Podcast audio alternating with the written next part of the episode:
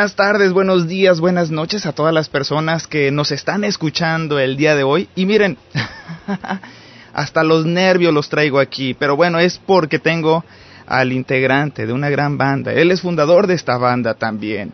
Me refiero a Benny, Benny Rotten, él es el vocalista, compositor y además es aquí el creador de Specimen, una banda que bueno, que tiene sus inicios, ya, él, ya Benny me irá diciendo, desde el 87, que tiene también su presencia en Baja California. Y bueno, antes que nada, hola Benny, muy buenas tardes, noches, ¿cómo te encuentras? ¿Qué tal, Ulises? Este, gusto en saludarte. El gusto es mío. Y también mando un saludo a toda tu amable audiencia, Gracias. quienes sintonizan el programa y que eh, nos hace ilustrar acerca del rock en México. Y eso es algo muy padre, Gracias. eh, de lo cual te felicito, Ulises. Gracias. Y, y aquí estamos para las preguntas o las cuestiones o las anécdotas que puedan surgir sobre la historia de una banda llamada Specimen. Oye, eh, pues desde el 87, ¿verdad? Eh, que vienes a- haciendo ruido. Pero bueno, eso digamos que es la parte oficial de Specimen.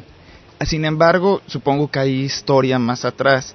Yo entiendo que tú tocabas eh, antes en otras, otros grupos que digamos que fue donde te empezaste a moldear. Pero yéndonos todavía aún más para atrás, ¿cómo, cómo fue que empezaste a conocer esta... bu- Bueno, esta música en México no existía, ¿verdad? Hay que, eso que quede claro, tú fuiste uno de los primeros. Pero ¿cómo empezó a llegar todas estas influencias a ti?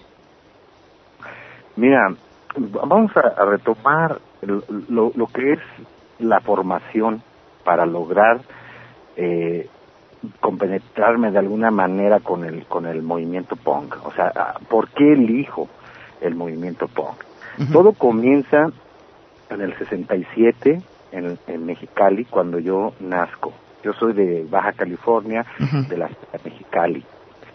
Eh, yo yo crecí en un ambiente donde en esa época eh, apenas surgían el rock, eh, de alguna manera nos invadía la ola inglesa y, y comenzaba a gestarse ya el movimiento hippie. Eh, mis padres de alguna manera lo fueron en el- en- en es- a finales de los 60 Ajá.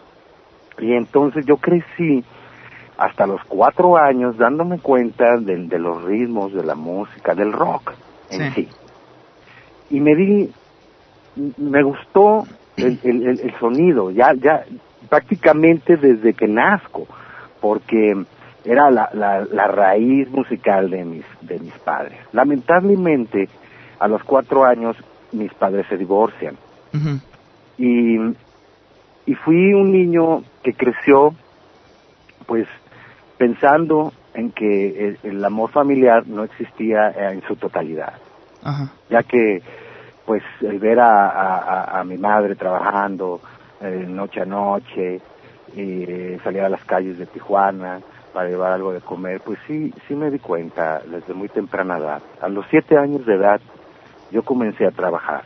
Yo vendía periódicos, vendía chicles, vendía chocolates, afuera de los cines de, de Baja California, en la ciudad de Tijuana porque se traslada mi madre allá a Tijuana a hacer su vida, Sí.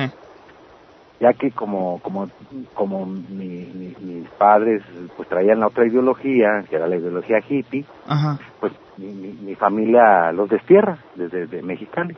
Ok. Así fue como yo empecé a, a trabajar, a, a- a darme cuenta que la vida era dura, que era difícil. Y no, no tuve una educación de alguna manera este eh, formal, familiar, Ulises. Sí.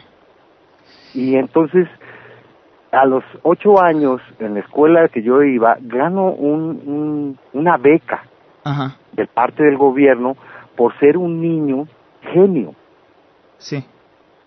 y, y me becan para no pagar ni un ni un peso en, en- en mis estudios. Porque en esa época no existían escuelas especiales para niños genios. Esa era la cuestión. De que había me estaba desarrollando en un ambiente donde rápidamente me cuestionaba el por qué Jesucristo estaba crucificado lleno de sangre. Ajá. Y les hacía las preguntas a los padres y me tomaban como un ingenuo. Que además ese tipo de cuestionamiento no es propio de un niño de, pues, de la edad que tú tenías en esa época. Exactamente. Fue entonces que, que, que parte de la gente me decía, no, no, no, no, tienes que llevar a ese niño al catecismo. Y, y mi madre eh, me toma la mano y me dice, mira hijo, vas a ir a estudiar catecismo. Ok, mamá, vamos. Pero yo, yo, yo, yo iba muy emocionado porque yo quería aprender, quería saber, quería Claro. eh, comprender el asunto del, del por qué estaba, había tantas imágenes ahí. Ajá. Entonces, eh, justamente no, no duré ni una hora en el catecismo yo. Me corrieron de, de la iglesia. ¿Por qué? Por- porque yo, a la edad de 8 o 9 años, me juntaba con muchachos de, de 13 años, de 12, 13 años, 14. Ajá. Porque eran las mentes que se identificaban conmigo y me gustaba platicar con mis amigos mayores. Claro. Entonces, eh, al- un par de amigos entraron al catecismo, de, de 12, 13 años, uno, y yo dije, pues yo me voy con ellos. Yo me voy con ellos y ahí me puse en primera fila a ver qué iba a aprender en el catecismo y, y los y los y este y me dice un padre, ¿qué edad tienes? Le digo, pues voy a cumplir nueve. Ah, no, a ti te toca el salón que está aquí atrás. No, señor, pero es que yo quiero estar aquí con mis amigos. Ajá.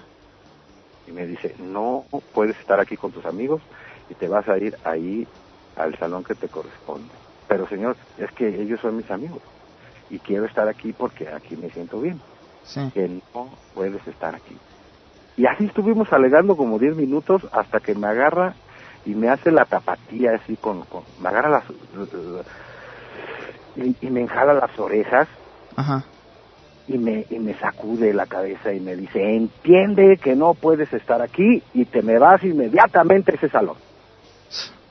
Y yo llorando, volteé a ver al padre y dije, él es malo. Él no es una persona buena, Claro. porque así lo sentí. No tuvo la amabilidad de convencerme. Fue por eso que yo salí eh, eh, enojado, llorando del catecismo, para no volver jamás a seguirles la onda. Es más, crecí odiando todo eso. Sí. Y así fue como yo me hice ateo. Ok. Pero no ateo por decirlo. O sea, un ateo real. Sí, un claro. ateo que tiene una misión en este mundo. Y es abrir la conciencia de la gente, bajo el concepto ateísta, obviamente, con el respeto que toda la gente merece en sus creencias. Claro, claro. Nosotros no tenemos una iglesia para predicar nuestro ateísmo. Somos personas libres, que tenemos un coeficiente mental, que lo podemos utilizar bajo nuestra propia conveniencia. Oye, eh, sin embargo, ese ateísmo, digamos, es más en el aspecto vivencial que en el aspecto teológico. Es decir, te das cuenta que Dios no existe porque, digámoslo así, sus representantes en la tierra, por así decirlo, no, no viven lo que predican, ¿no? o sea, no, no te vas como las que digamos que la Biblia dice esto y que según eh, usando hermenéutica y e interpretaciones, no, no, no, no es ahí, sino es en la parte vivencial. Eh, al principio fue una eh, experiencia vivencial porque yo, yo lo, lo, lo sentí como algo muy vacío, lo sentí totalmente fuera de contexto, pero no entendía el por qué. Todavía hasta ese momento, hasta incluso hasta los 10, 11 años, todavía tenía yo mis dudas sobre la existencia de Dios. Fue así como me fui encaminando poco a poco para ir estudiando lo, lo referente. Entonces descubro los estudios de filosofía y letras. Es- descubro la teología. Y, y, comienzo yo a enfrascarme en, las, en la verdadera ideología de los seres pensantes, aquellos que han escrito los mejores libros, como el mismo libro de la Biblia, que no fue escrito por la mano de Dios, mm. fue escrito por la mano humana. Claro. Fue creado para que la humanidad tuviera un manual, un manual aterrador. No es un manual celestial, es un, manual de, de, despiadado. No, pues por ejemplo, digo, eh, entiendo que, por ejemplo, leemos el Antiguo Testamento y es un libro que odia a las mujeres, por ejemplo, ¿no? Que a, que a la mujer le dice, pues tú te tienes que llamar varona porque del varón provienes. Y, y, o cosas como o frío o caliente porque a los tibios los vomito, por ejemplo, ¿no? Eh, digo, es por poner algunos ejemplos. Sí, es la, es la impostura, se le llama impostura porque lo podemos ver en todo, fíjate, el calendario. ¿Qué, qué tenemos en el calendario? Ajá. Nombres de santos. Sí. Y tienes que celebrar tu santo. ¿Cuál santo, señores? ¿Dónde quedas tú como ser humano? ¿Dónde queda la libertad de elegir un nombre? O sea, los el, las, las personas deben de tener esa conciencia de que no podemos tener una impostura. O sea, sabemos lo que es bueno y lo que es malo. Sí. Sin necesidad de recurrir a las diferentes religiones del mundo. Y yo no estoy hablando precisamente de la católica, o sea, mis respetos para todos los creyentes. Sí. Hablo de las religiones en general. La impostura ha, hecho que, que este mundo, en vez de avanzar, nos hayamos detenido dos mil años atrás. Y digo, y por ejemplo, ustedes como punks y nosotros como rockeros, que es lo mismo, ¿eh? Es casi, es muy parecido todo. Hemos, hemos sufrido discriminación durante, pues, desde que somos lo que somos. Efectivamente. Y represión ante todo, pues apenas tiene unos cuantos años que se abolió la, la, la Santa Inquisición y, y sigue actualmente, pero bajo otro concepto, que es más implementado por los poderes mismos de la, de, la Iglesia y, el, el, poder eh, mundial que, que, nos, que nos mueve, ¿no? El sistema, vamos a llamarlo así. Y, digamos, Benny, digamos, en ese aspecto de, te das cuenta, de las conductas religiosas. Exacto. Eso queda un vacío a veces. ¿Qué llena ese vacío? ¿Qué llenó ese vacío en ti? ¿La música? Sí, para allá vamos. Esa es la formación de, primero, de un ateo. Okay. Como mi persona. en, en el año de 1983, comienzo yo a, a descubrir, yo como te digo, Ulises, crecí en el rock, toda mi vida escuchando a Doors, escuchando a Led Zeppelin, a Kiss, a la a, a la a Jet Tull, a Ten Disaster, en fin. Ese era mi, mi, yo llegaba a la casa y ponía mis discos. Porque eso era lo que me apasionaba. Trabajaba, de hecho, para comprar mis discos de rock, sin imaginarme algún día que yo iba a ser parte del rock también. Importante además. Entonces, a mis 16, 17 años, allá por, por el 83, comienzo a, pensar en por qué no crear una banda. ¿Cuál es la imposibilidad? Dije yo. O sea, ¿qué tienen de, sorprendentes el, el, el, el, hecho de no poder ser una banda de rock? O sea, lo voy a intentar, lo voy a hacer. Y, y, y curiosamente no comencé tocando covers. Yo soy anti-covers. Comencé tocando lo que yo sentía, lo que yo quería, que era un ruidajo, obviamente, pero era mío, ya era parte de mi esencia. Sí. Y dije, mm, ¿de qué voy a hablar? Mm, ya sé, voy a hablar de, de, estos puntos que, que todavía me quedan en duda. Y lo voy a exclamar a ver si alguien me da una respuesta.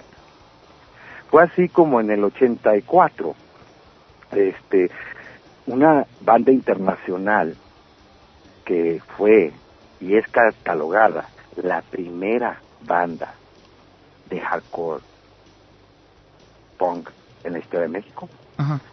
me invita a la audición.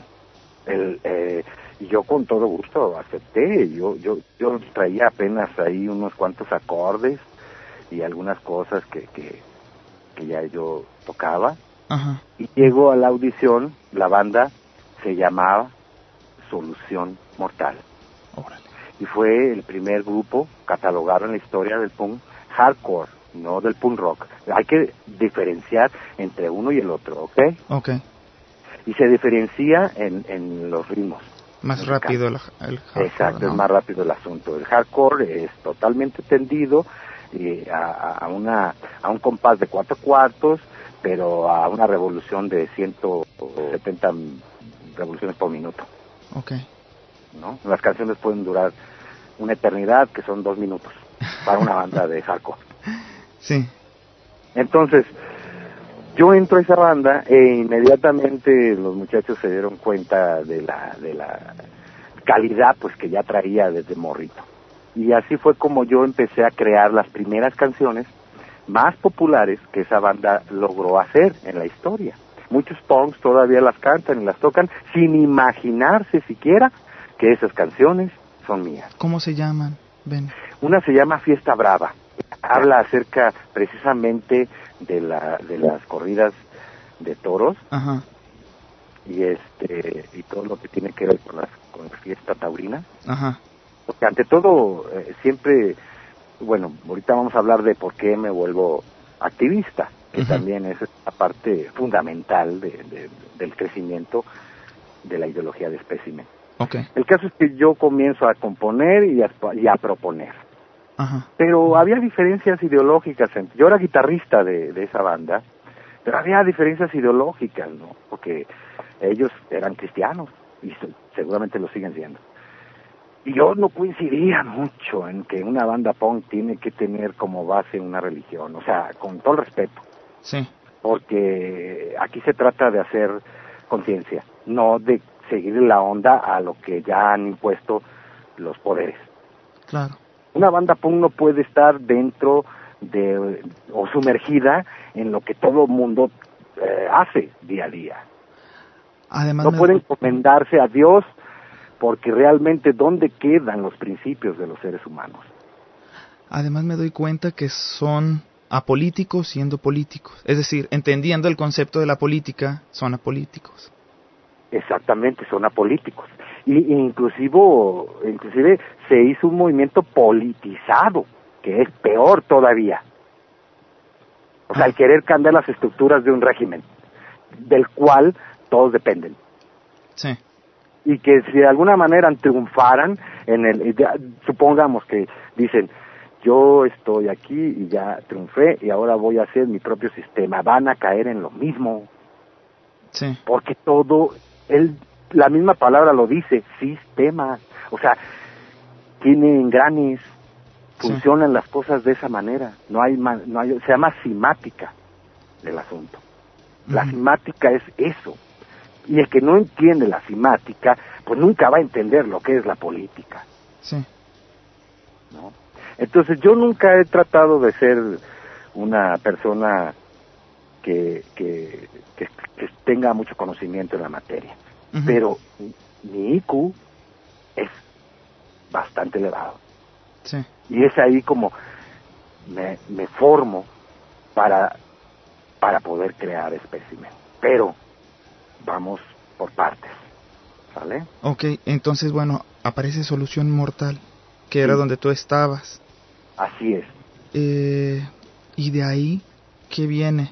Bueno, había, había una que se Con llama... Solución Mortal hicimos muchas cosas. Fíjate que muchas bandas eh, punks de México envidia- envidiarían totalmente el trabajo que, que se hizo con esa banda porque logramos rozarnos con las, las, ahora sí que de alguna manera, entre comillas, las figuras más polémicas del movimiento punk a nivel mundial.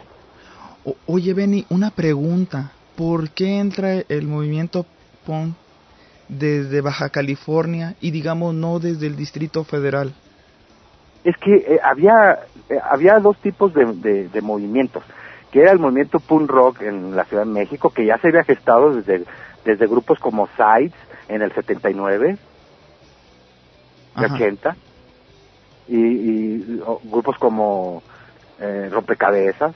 O sea, la, la, historia eh, no puede ser desapercibida. Somos punks y tenemos que tener eh, conciencia de qué está pasando, cómo fue, cómo se gestó. Y nosotros nos dimos cuenta de todo ese rollo, pero no nos llenaba su filosofía, porque de alguna manera cantaban en inglés y no en español. No, no, no sentía yo nada. O sea, el ritmo, la música, que muchos punks se, seguían por eso y no tanto por, la, por el mensaje, ha hecho que, que el movimiento, o hizo que el movimiento tuviera otro tipo de, de, pensamientos. O sea, como es de, haz de cuenta, decir, ah, esa banda es buena porque toca chingón, o esa banda es mala porque toca mal. O sea, no. ¿Dónde queda el mensaje? ¿Dónde está la ideología, pues? Me pregunto. Claro, claro. Entonces, Solución Mortal tenía ideología, pero no podía ser real. Entonces yo toqué ahí dos años, en el 1986 eh, salgo porque definitivamente me di cuenta que no era el lugar que yo tenía que estar, porque no comprendía esa filosofía. Así que hice yo una banda en 1986 llamada Resistencia Radical, ya donde se pone en claro cuál es la ideología de resistencia radical, no del movimiento POM, aclaro. Sin embargo, resistencia radical fue efímera, ¿no? En vida. Sí. ¿Por qué?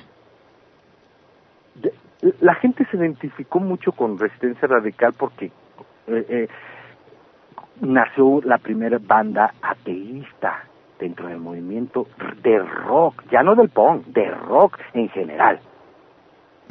Era la primera banda que, que te decía la verdad de las cosas que tiene un ateo. O sea, la, ¿cuál es la misión de nuestro movimiento? Abrir conciencia y, darte cuenta de, de, lo que significas tú para, la, para, para este sistema. Sí. ¿No? Pero desgraciadamente, Resistencia Radical fue la banda más golpeada de toda la historia del punk. Cada tocada que hacíamos era contar cuántos dientes nos habían tirado. ¿Por parte de quién? Por parte de gente de Solución Mortal, de, Mercado Negro, de Turbulencia Caótica, de las bandas locales de Tijuana. O sea, no podías tú superarte, tenías que estar ahí metido en la onda. No había manera de, de, de, que tú fueras mejor, pues. Esa es la, la, la cuestión. Entonces, cuando nace Resistencia Radical, desde el primer momento comenzaron los skins, los punks, a, a, dañarnos, a golpearnos, o sea, a quitarnos del camino, porque se sentían ofendidos de la, de la propuesta filosófica de, esa banda. Oh, yo llegaría a pensar hace rato que sería por parte del gobierno. Sin embargo... No, para allá vamos, para allá vamos. Eso fue en Resistencia Radical. Sí. Ahí fue donde definitivamente yo hice seis eventos con, con Resistencia Radical y los seis no los tronaron. y íbamos muy bien. La misma banda. Y la misma banda que no quería que, que, que, que, Resistencia Radical se, situara en otro en otra posición. O sea, haz de cuenta que como como que en ese, en, ese, en Tijuana no caben dos bandas, pues. Algo así, yo lo tomé, ¿no? Como somos los únicos y de ahí no va a haber más. y entonces yo yo me di cuenta de que el movimiento, en vez de ser ideológico y con una propuesta, era violento. No tenía nada de movimiento este, eh, independiente y revolucionario, no. La bronca era con nosotros mismos, o sea, entre punks, entre skins, entre punks y skins, entre incluso entre punks y metaleros, porque para allá voy también. también. Esa historia es muy bonita, lo que les voy a contar. Entonces, la, la, gente estaba dividida. Sí. En Tijuana, obviamente. Sí. También en México, en, el centro de México era lo mismo. O sea, los punks hacían sus tocadas para ellos solitos y todos los demás, y aquel que fuera greñudo, aguas. Sí. Porque gacha su calavera. Entonces, eso fue lo que yo no podía soportar. O sea, ¿cómo dije, cómo va a ser un movimiento esto, un movimiento, un movimiento ideológico dañándonos nosotros mismos? O sea, ¿cómo creen? Eso no está bien. Eso se me hace injusto y, racista. De que a qué le guste la música de metal y a ti no, y ya por eso lo odias, eso está mal. ¿De dónde vendrían esas ideas, de Benny? Ah, buena pregunta, fíjate. Yo creo que no, podemos generalizar, Ulises. Ajá. Porque ya es más bien... Entiendo que en Inglaterra, cuando se empezó a gestar, bueno, pues recordando que empieza a nacer el movimiento punk y, y de repente también empieza, fue cuando nació Iron Maiden y me acuerdo que la gente de Iron, Maiden este, era golpeada por los punks, ¿no? Porque siempre los, los punks, un punk te puede golpear a tres metaleros. Digo, que, que me perdonen los metaleros, pero usualmente son más agresivos. Ah, ah, ya no, ya no, pero antes sí era así. Eran más agresivos. no, los, los punks, cuidado. Yo eh, eh, eh, nací, vengo de la raíz, para que me entiendas. Sí. Vengo de la raíz, y, pero, pero con una ideología ante todo, o sea, saber qué está pasando. A ver si me convenía o no. Yo me meto en el movimiento punk porque sentí que era un movimiento libre de expresión. Benny, perdón, me tengo que ir ahorita a un corte, pero voy a regresar luego, luego. Me tengo que ir con unas cuantas canciones para que la gente escuche lo que tú estabas haciendo. Es el primer corte. Ahorita regresamos, está bien interesante la plática. De hecho, estaba alargando este corte pero ya no me esperan más. Me voy a ir, me voy a ir con la de La Policía, que viene en la producción de Canto a la Unidad, que es un demo que nace en el 87, que fue producido en Tijuana. Todas estas que voy a presentar fueron producidas en Tijuana. La de Placer y Dolor, que viene en la producción de Placer y Dolor, es un demo, 1991. Pobres Católicos, que viene en la producción de Enfermedad Mental, mm, otro demo de 1992. Y por supuesto, Antes de Morir, ah, bueno, Antes de Morir fue la de las primeras canciones que aparecen en los primeros demos, que fue del 88, es homónima todas las algunas de estas canciones son caseras, no se van a escuchar bien, ustedes disculpen, pero entiendan la situación, escuchen la letra de las canciones y yo ahorita en un momento más regreso, señores, señores, no se despeguen, regresamos.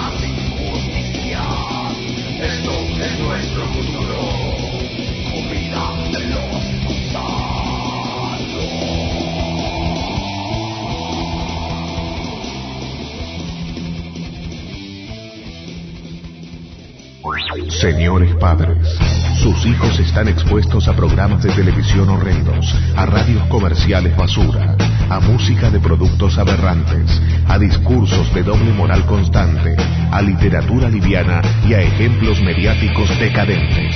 Entonces, ¿por qué exige tanto de este programa? En caso de que el mundo se desintegre, no es tan difícil de entender.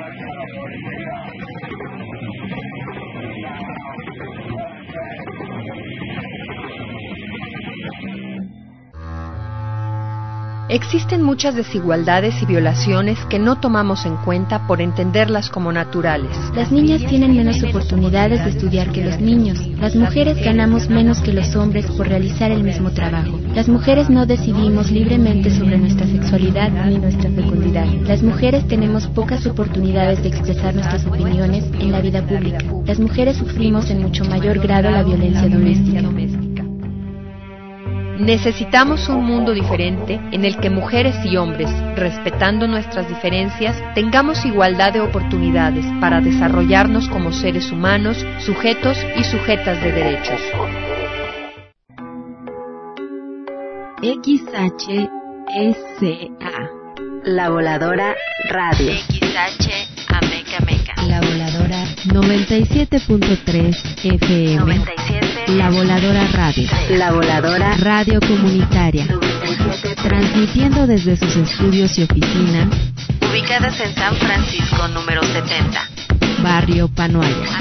Colonia Centro Amecameca de Juárez. Estado de México. Somos miembros de la Asociación Mundial de Radios Comunitarias y de la Red de Radios Comunitarias de México. Somos adherentes de la otra campaña, La Voladora Radio, Un proyecto de la Voladora Comunicación Asociación Civil. 97.3 La Voladora Radio. Yo soy esta radio.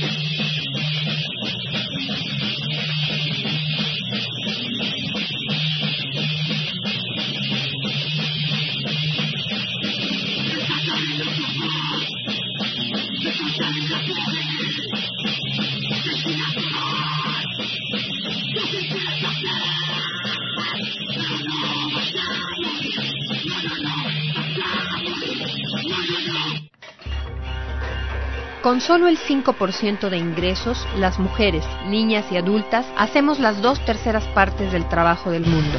Y más de la mitad de este trabajo no es pagado, no es pagado. Un lugar diferente. Un espacio abierto. Tu ciudad en la radio. Radiopolis. FM 98.4.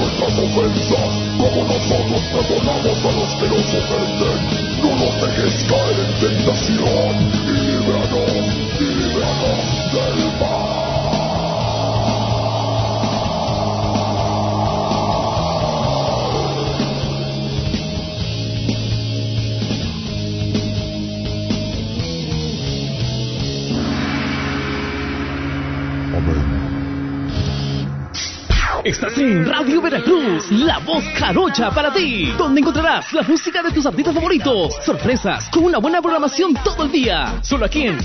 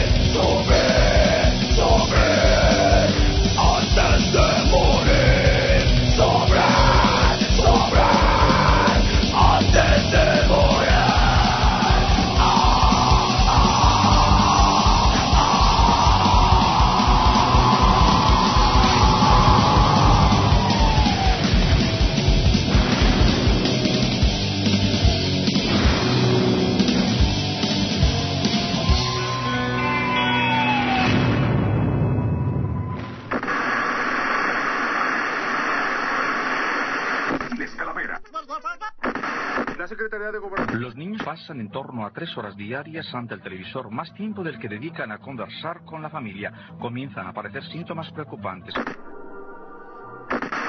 Y este, no, no, me siento feliz, no, no, no, me siento acabado como otras personas que ya a esta edad ya...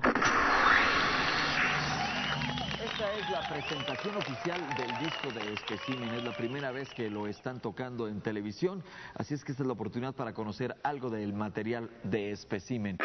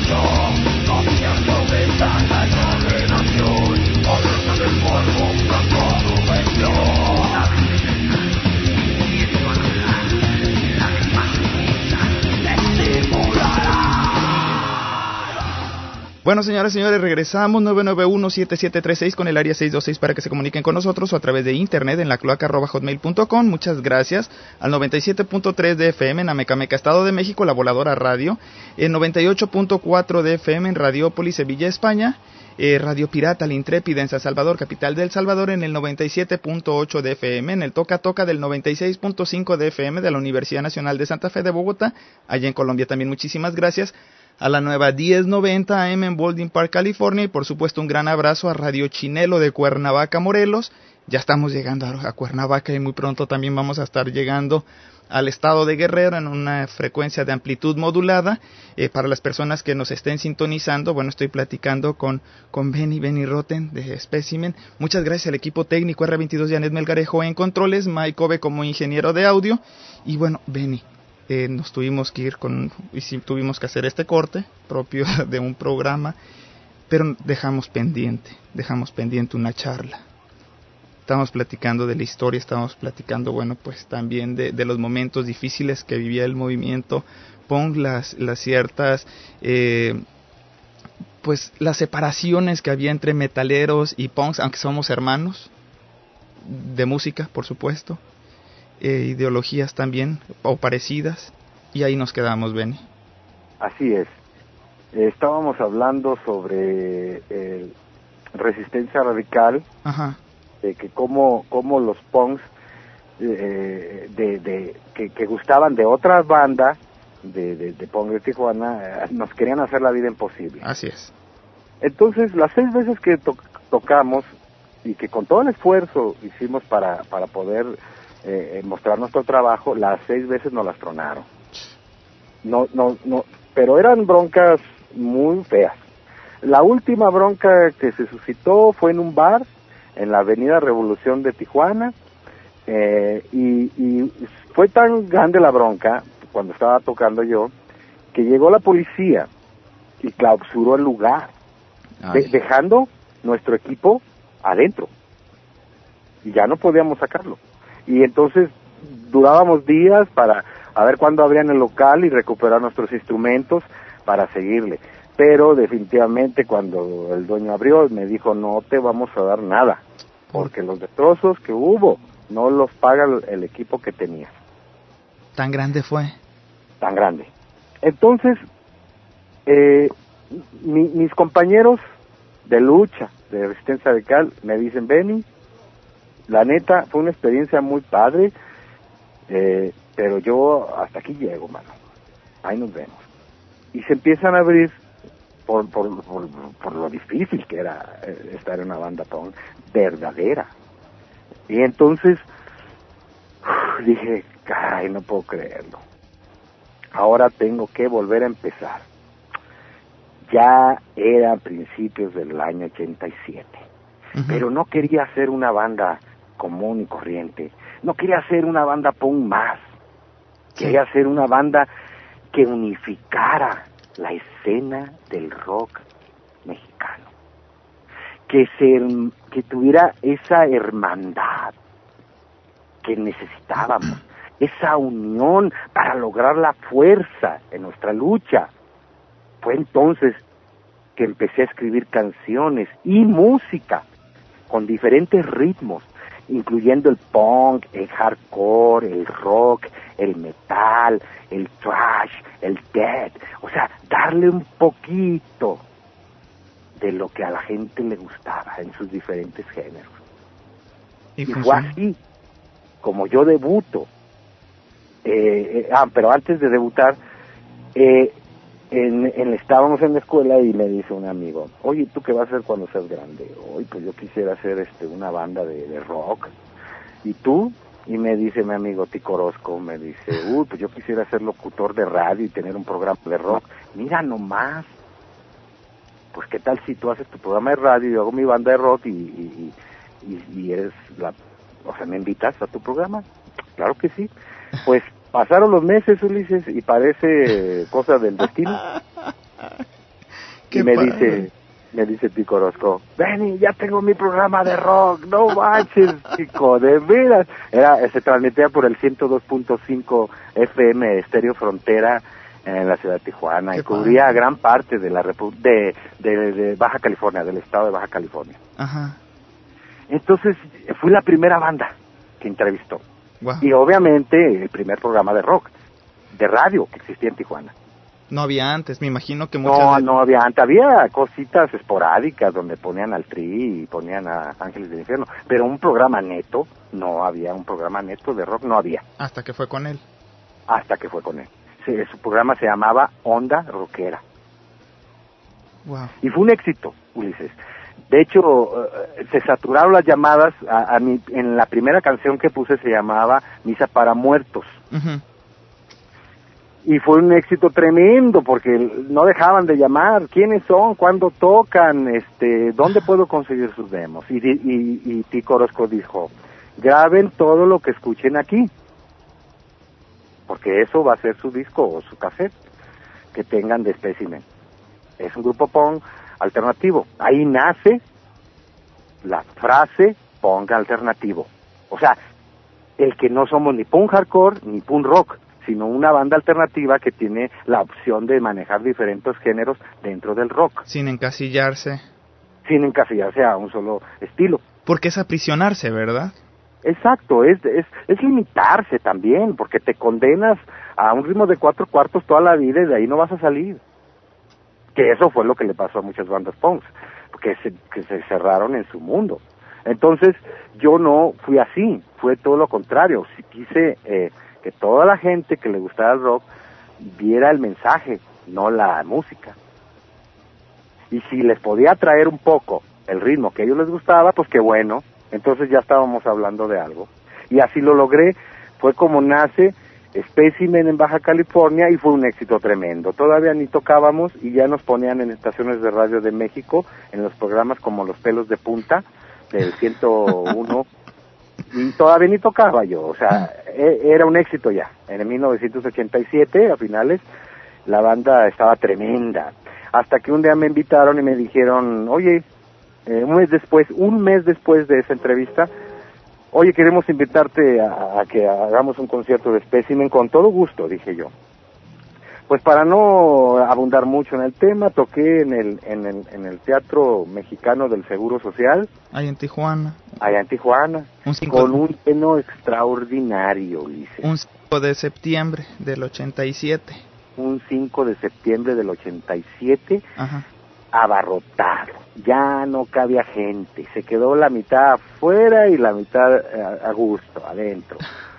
Era tremendo lo que estaban viendo. Y por primera vez iban a, a escuchar a una banda con una ideología muy clara Sí. dentro del movimiento. Pues mm, nada más toqué cuatro canciones, Ulises, porque los promotores del evento se asustaron cuando vieron el slam, no conocían el slam. El slam era algo nuevo, pues, para, para la gente. Y, y entonces se aterraron y dijeron, "Ve- nos estaban haciendo con el dedo pulgar en el cuello, corten, corten, y nosotros ahí, ¿no? Tirándole al sistema. Sí. ¿Y cuál? Que nos apagan la energía eléctrica y nos cierran el telón del teatro.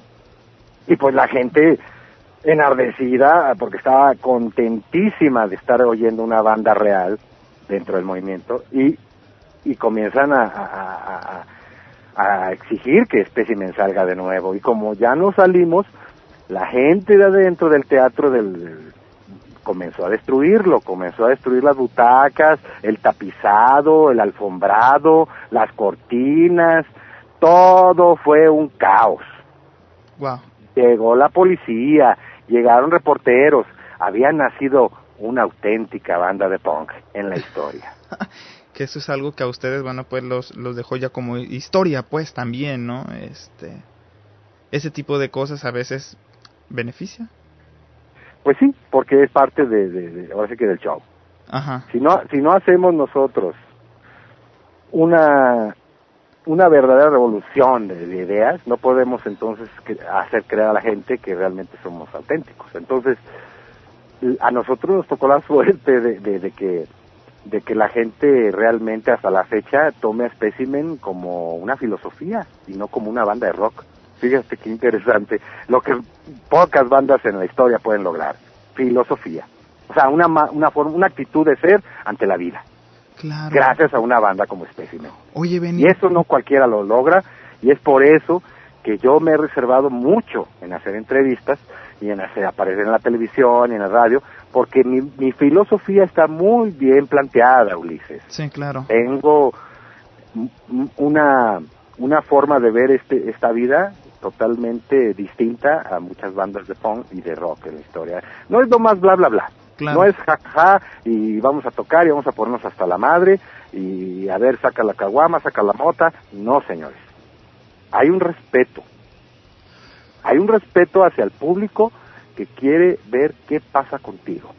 Benny, ¿Quién eres? ahora veo que muchos punks tienen una ideología más politizada que antes. Efectivamente. ¿Estoy en lo correcto con mi visión? Estás correctamente bien planteada la, la- la cuestión. Y, y te pongo un ejemplo. Cuando ha habido marchas de estudiantes, por ejemplo, en la UNAM, cuando Sí. ha habido manifestaciones de, de los globalofóbicos, Sí. cuando ha habido, eh, pues, digamos, eh, marchas de sindicalistas, que también es. ahí es donde entran los anarquistas. Por ejemplo, nosotros debemos No. de agradecerle el que laboramos o que tenemos por ley las ocho horas laborales, digamos, de ley, gracias a los anarquistas. ¿no? Efectivamente. Eh, Yo defiendo la postura anarquista y defiendo todo lo que estás comentando como, como una idea de cambio, pero no de, de- de cambio político en, en lo, en lo interno. sino más bien están más politizados ahora los punks. Efectivamente. ¿no? Pe- Pero, eso se va gestando poco a poco. No, no puedo abundar ni, ni dar nombres de bandas porque realmente cada quien tenía su forma de ver el, el- el movimiento punk. Pero, pero a la vez querían encasillarte, o sea, tú tenías que ser igual que ellos. Entonces, pues hay, Sí. hay, hay posturas, hay, hay, hay grados de inteligencia y eso se respeta. Entonces, yo, eh, eh, cuando formo Specimen, me, me- me- yo, la- el primer concierto que yo hice fue eh, eh, en Tijuana. Una semana después lo hice en Mexicali. Y una semana después, el 19 eh, de septiembre, lo hago en, en México. en el Distrito Federal. Así es, ante miles de personas. Nos invitaron eh, los de, los ex Panchitos, que era una, una organización tremenda, Sí, por supuesto, de, chico, de, de chavos banda, ¿no? de chavos banda. Y entonces dijeron, Specimen es el que tiene que estar en nuestro aniversario. Era el décimo aniversario de los ex Panchitos. Y cuando llegamos al concierto o al toquín, pues había cuatro mil, cinco mil personas ahí, en una cuadra cerrada, con un audio eh, pésimo, obviamente, ¿no? Sí, Solo escuchaban los que estaban ahí enfrente y se, la, y se iban pasando la voz, ¿me entiendes? sí. De que, ¿qué está diciendo? Que, que, que, pues que muertos, ah, ¿y qué más? Porque era tremendo, no oían lo que estaba pasando, ¿no? Sí. Entonces, el movimiento punk en ese momento ya estaba totalmente eh, grandioso, era frondoso, todos éramos punks. Entonces, el Chopo estaba infectado de punks, ¿no? Y yo sentí un gran, una gran emoción, porque pues viajas de una ciudad a otra, cuando apenas estás empezando a tocar y ya conocían las canciones, o sea, ¿cómo? ¿Cómo es posible? Pero pues gracias a los programas de radio, gracias a Vladimir Hernández, que fue quien nos dio todo el apoyo. En paz descanse, eh, eh, director de la banda rockera. Banda rockera. Benny, eh, ¿qué se siente? Bueno, pues, ¿tú, ¿tú ya conocías el DF? Eh, lo conocía en anteriores ocasiones, este, pero no, no dentro del punk, ¿eh? O sea, yo vine un par de veces por acá y, y, me perdí, pero, este, ya, yo era muy vago, pues, para que entiendan. Sí. Y yo siempre estaba en la búsqueda de encontrarme cosas que me sorprendieran, cosas interesantes. Pero eso sí, siempre con mi filosofía bien marcada. Yo, por, e, por, esa razón, cuando llego a México y veo ese movimiento punk tan tremendo, que pues, no manches. Es, esto está muy bueno. Creo que sí vamos a hacer una gran revolución. Es que yo te pregunto ¿Cuál? esto, perdón, porque ¿qué se siente tener un público especializado? Porque no estamos hablando de cualquier público. Por ejemplo, eh, cuando te presentas por primera vez, estamos hablando de los Panchitos, que además hicieron historia, que eran chavos banda, que además, bueno, pues que que tenían una situación vivencial diferente a la de las demás personas. ¿Qué, qué te hace pensar? O sea, fuera de, de, ay, se siente bonito y que qué bonito, cuatro mil personas o las que fuesen. Pero sí. fuera, más allá de eso, ¿qué se siente tener un público especializado, digámoslo así? Pues mira, yo, yo noté muchos, muchas cosas, muchas carencias, fíjate, dentro de, de, de la gente tan linda que, que amablemente nos ayudó a, a, a, crear esta banda, ayudarnos a hacer eventos, pero notaba mucho la, la, la marginación, pues, o sea, la, las tocadas que nosotros hacíamos eran en zonas marginadas. Yo llegué a tocar en, en un corral de, de, puercos, donde cría de puercos, o sea, donde ahí está. ¿Da coraje la desigualdad? Eh, sí, fíjate, eso fue lo que la lucha comenzó a gestarse para, para darme yo cuenta que no necesitamos ser personas con una vida mediocre, sino tenemos que superarnos y avanzar a, ante esta crisis. Y la única manera, no, el gobierno no lo va a hacer, la única manera es que nosotros comencemos a echar a andar el cerebro, o sea, a, a darle motor al asunto, ¿no? Uh -huh. Entonces fue así como yo varios años regalé mi trabajo al movimiento Pong, o sea, todas las ganancias durante siete años, todo lo que Specimen generaba, que eran miles de miles de miles, no sé dónde quedaron, Ulises. Uh -huh. Además vi, después de los siete años, hice cuestionamientos a los líderes del movimiento. No, no se consideraban líderes, ¿eh? Sino yo los consideraba líderes, porque eran los que movían el movimiento Ponga en México. Sí. Y por lo tanto, aunque ellos no se consideraban líderes, yo los miraba como eso, porque eran los que decidían si se hacía o no se hacía, o dónde se hacía. Sí. ¿Me explico? Sí. Y yo hice una junta, cuando, en 1995, 96 más o menos, hice una junta nacional de punk, donde está la causa y la ayuda económica que hemos dado durante tantos años, no solo Specimen, todas las bandas del ¿Quién, movimiento. ¿Quiénes asistieron a esa junta? Asistieron gente de, de, de la junta se hizo en Tijuana, fíjate. Ajá. Y luego después eh, por, por parte del Virus Rojo, que era una organización anarquista. Sí.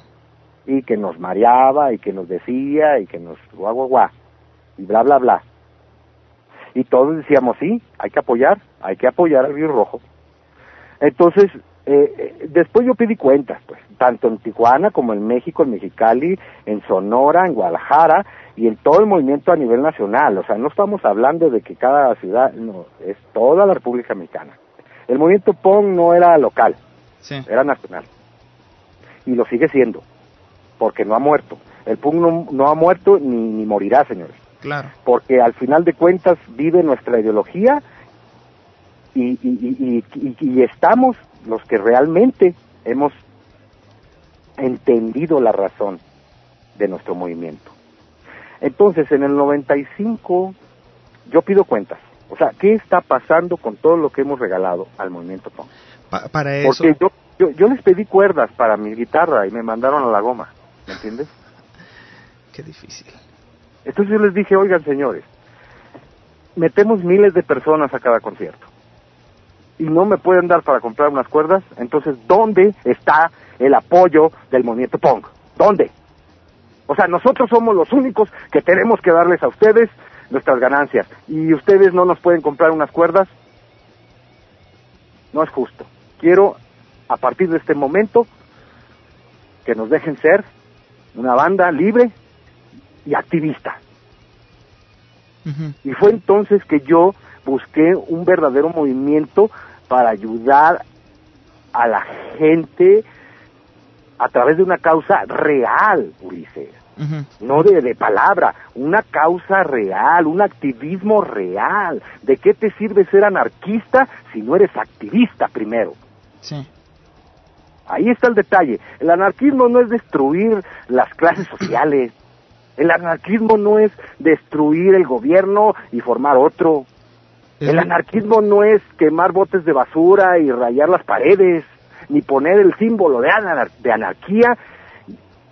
Hay que tener conciencia. Ante todo, la anarquía es autonomía. E, y- e igualdad entre los humanos. Efectivamente, Ulises. ¿no? Y entonces muchos pons confundían este rollo, pues, o sea, no entendían por qué Specimen se salió, o sea, por qué Specimen ya no lo podemos explotar, por qué Specimen ya no se deja. Entonces todos esos líderes del movimiento punk comenzaron a hacerme la vida imposible.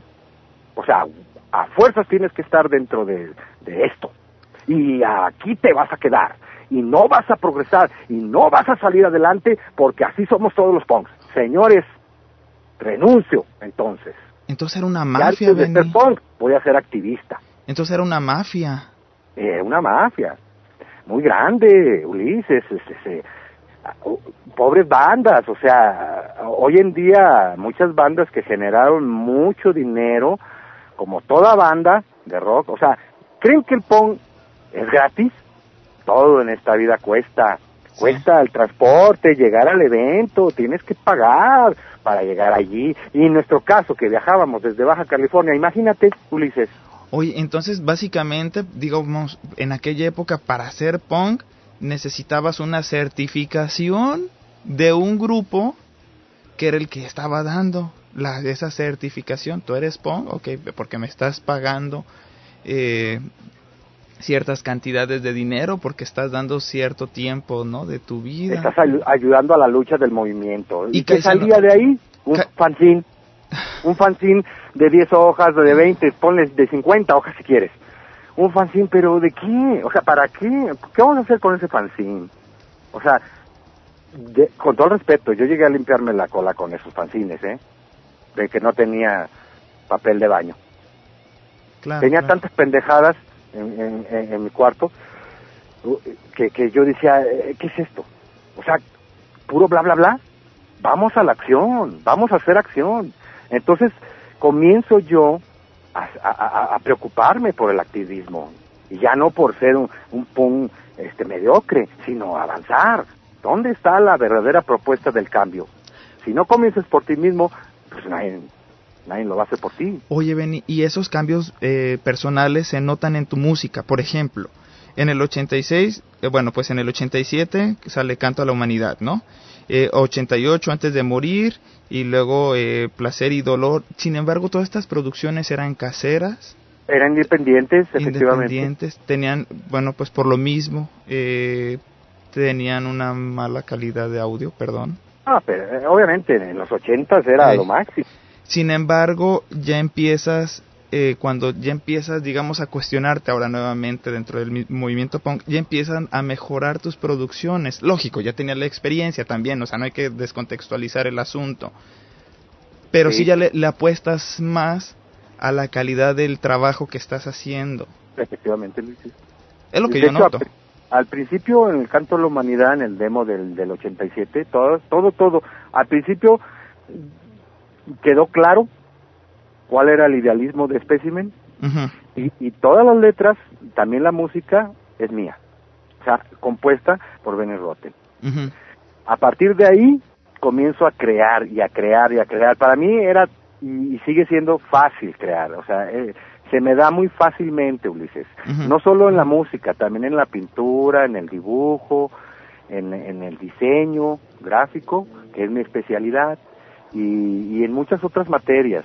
Este, estudié filosofía y letras también para poder educarme y saber escribir y saber qué les voy a transmitir y cuál es el fundamento raíz del, del tema. Cada tema lo estudié, lo analicé, no era nomás, jamás he utilizado groserías en mis canciones, fíjate. Lo contrario a la mayoría de las bandas punk. Sí, claro. Donde todo es, y que, que este, que el otro, y que y no, no, no. Con groserías no vas a llegar a nada. Eso demuestra tu, tu, tu cultura. Bueno, hay unas, hay personas que con unos cuantos juegos de palabras te destruyen y juegos de palabras bien pensados. Me tengo que ir a un corte. Ven, me voy a ir ahorita con de la producción de Genética de 1994, que por cierto, esta producción yo la recibí un día de regalo en mi cumpleaños. Eh, me estuvo, además que esta producción fue el primer... Ahorita te voy a platicar el, oscuro, el, oscuro del disco Genética. además, y lo voy a revelar por primera vez en la historia. Órale, y, y sabes que además esta fue el primer eh, producción o el primer, el primer CD o compact disc punk. Sí, el primer compacto, el disco compacto. Grabado. Ahorita te platico, vas a ver qué interesante historia va a escuchar tu audiencia sobre una banda punk de veras. Me voy con la de genética, señor Lucifer, que además esta se volvió como un himno. Escúchenla de, de cuando íbamos caminando, siempre la cantábamos. Me gustaba el juego de voces. La de Buenas noches Dios, de Buenas noches Dios de 1996 y Perdón por nacer. Eh, con estas cuatro canciones ya me voy, señores, señores. No se despeguen, regresamos ahorita en un momento más.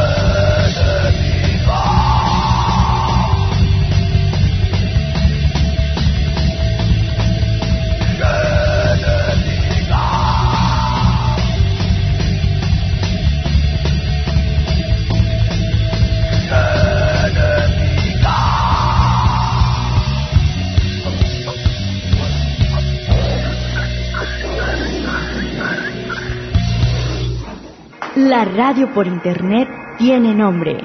Corporativo9.com Radio. Estás escuchando a Ulises Osaeta en la 90.com. Puente de X, la radio. ORM. Pro Organización Rock Mexicano. AC. Corporativo9.com La radio inteligente. Radiomático. Radialistas y Corporativo 9 presenta Una radio apasionada.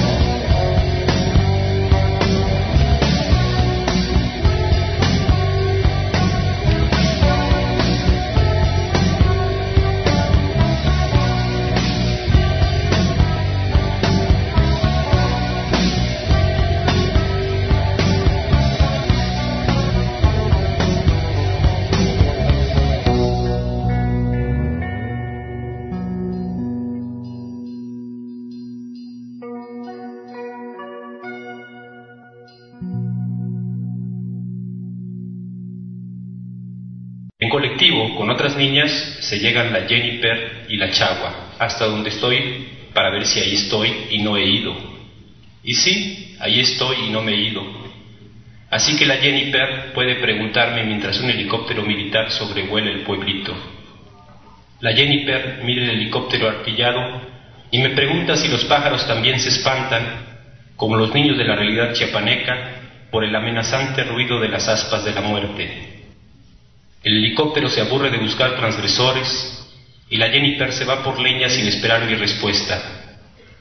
Un pajarito de lila y celeste vestida las plumas vuela de nuevo junto a la Jennifer. De lejos, de lejos no se sabe quién de los dos camina y quién vuela. Y quién vuela, y quién vuela, y quién vuela, y quién vuela. Estás en Radio Veracruz, la voz carocha para ti, donde encontrarás la música de tus artistas favoritos, sorpresas, con una buena programación todo el día, solo aquí en radioveracruz.net.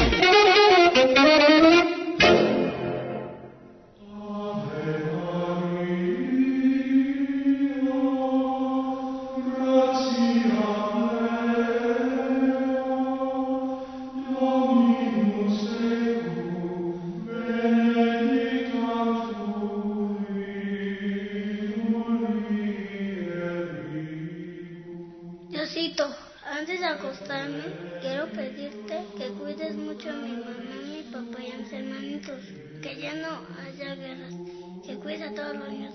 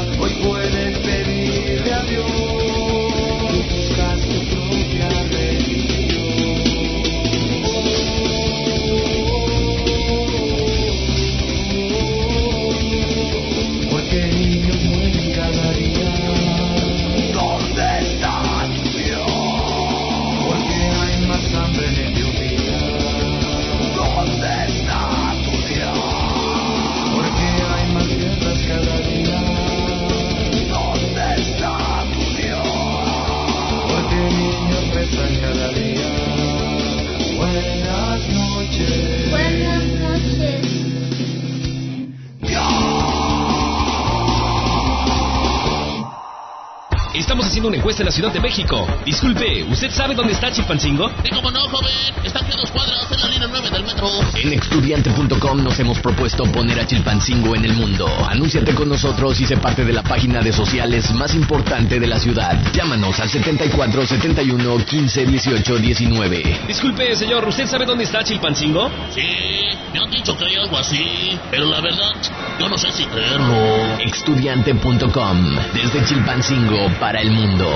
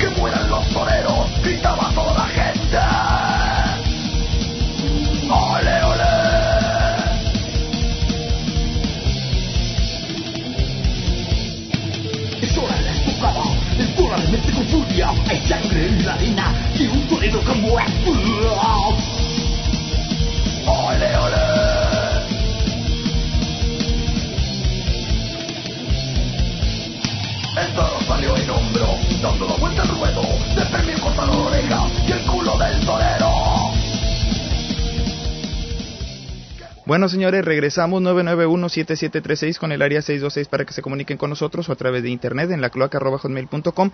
Recuerden que este programa lo pueden descargar completo.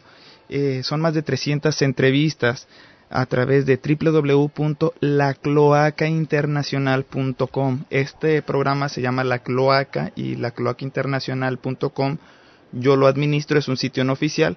Muchas gracias al corporativo9.com, radioteca.net en Perú, radioveracruz.net en Veracruz, vínculoinformativo.com.mx en Oaxaca, rastachilanga.com en el Distrito Federal, junto con rock-mexicano.org.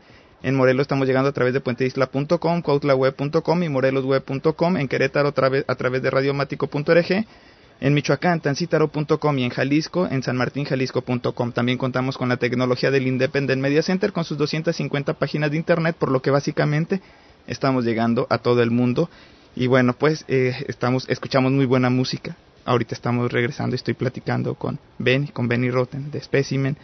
Y, y bueno, nos quedamos. Te- yo te decía, Benny, que la producción de Genética, un disco que yo recibí, bueno, cassette que yo recibí de regalo en un cumpleaños. Ha sido el único gran regalo que me han dado y que tiene que ver con la música, eh, con estas características. Yo lo agradecí siempre.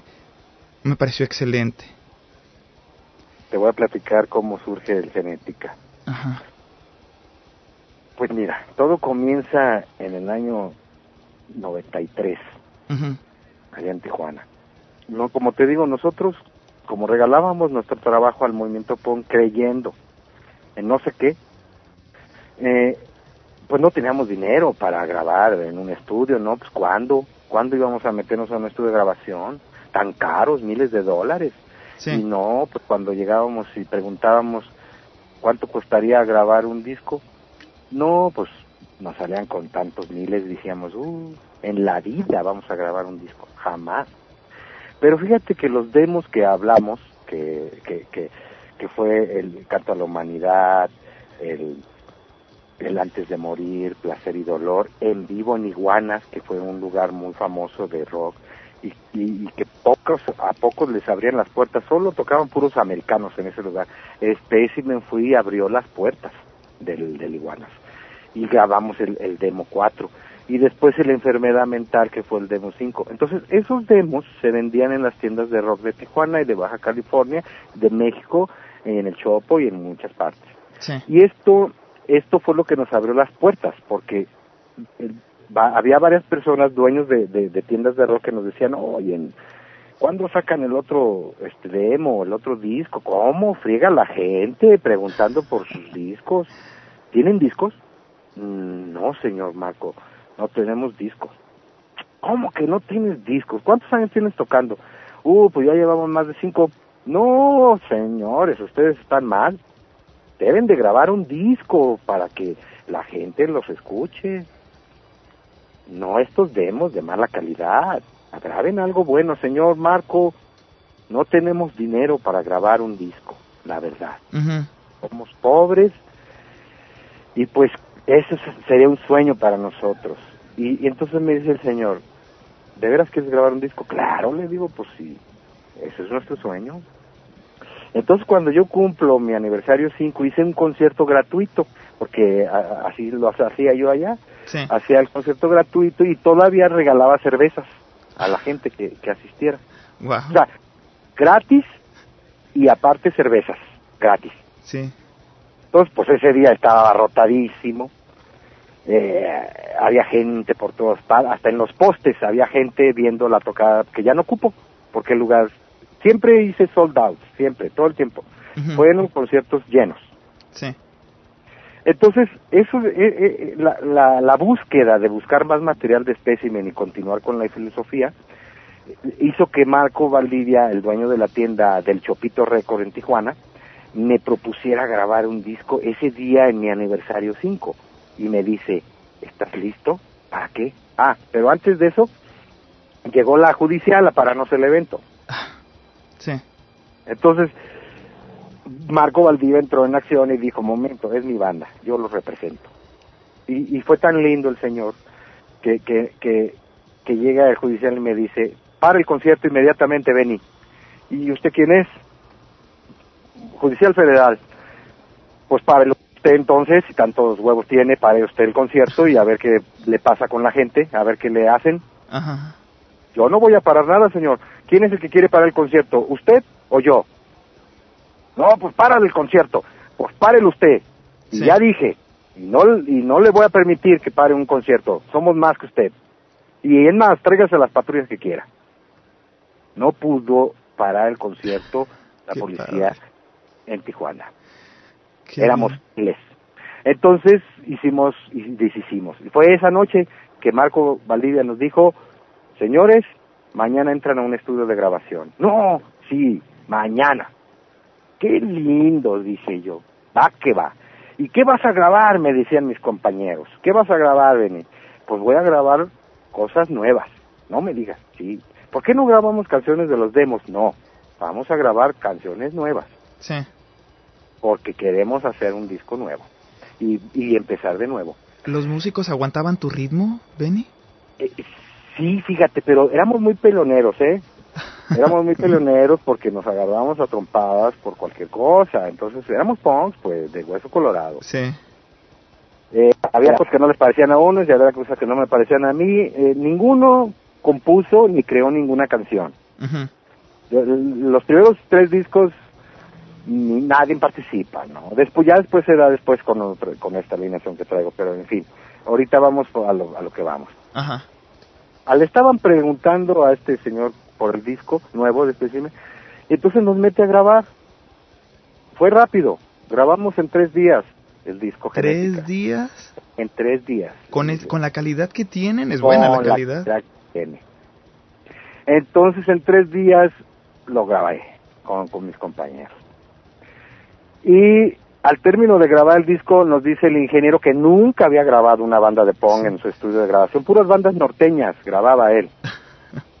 Él no tenía idea de qué era el pong ni nada, pura banda norteña. Entonces yo llego y grabo el specimen y grabo el genética. Entonces me dice el ingeniero eh, Jaime Cárdenas, me dice, aquí está tu disco, Benny.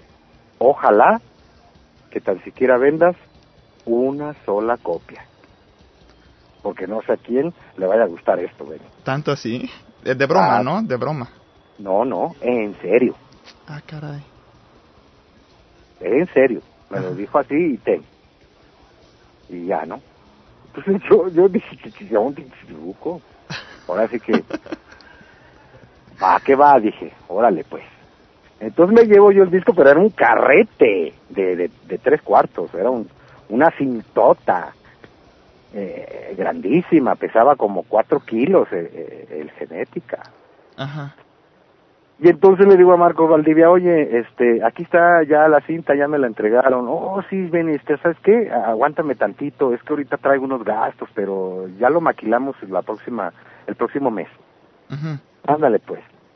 Entonces pasó el mes, pasó dos meses, pasaron tres meses y nada que me que, que lo maquilaba el disco y la gente pregunta y pregunta en Tijuana y en Baja California y en México también, ¿dónde está el nuevo disco? Y nada.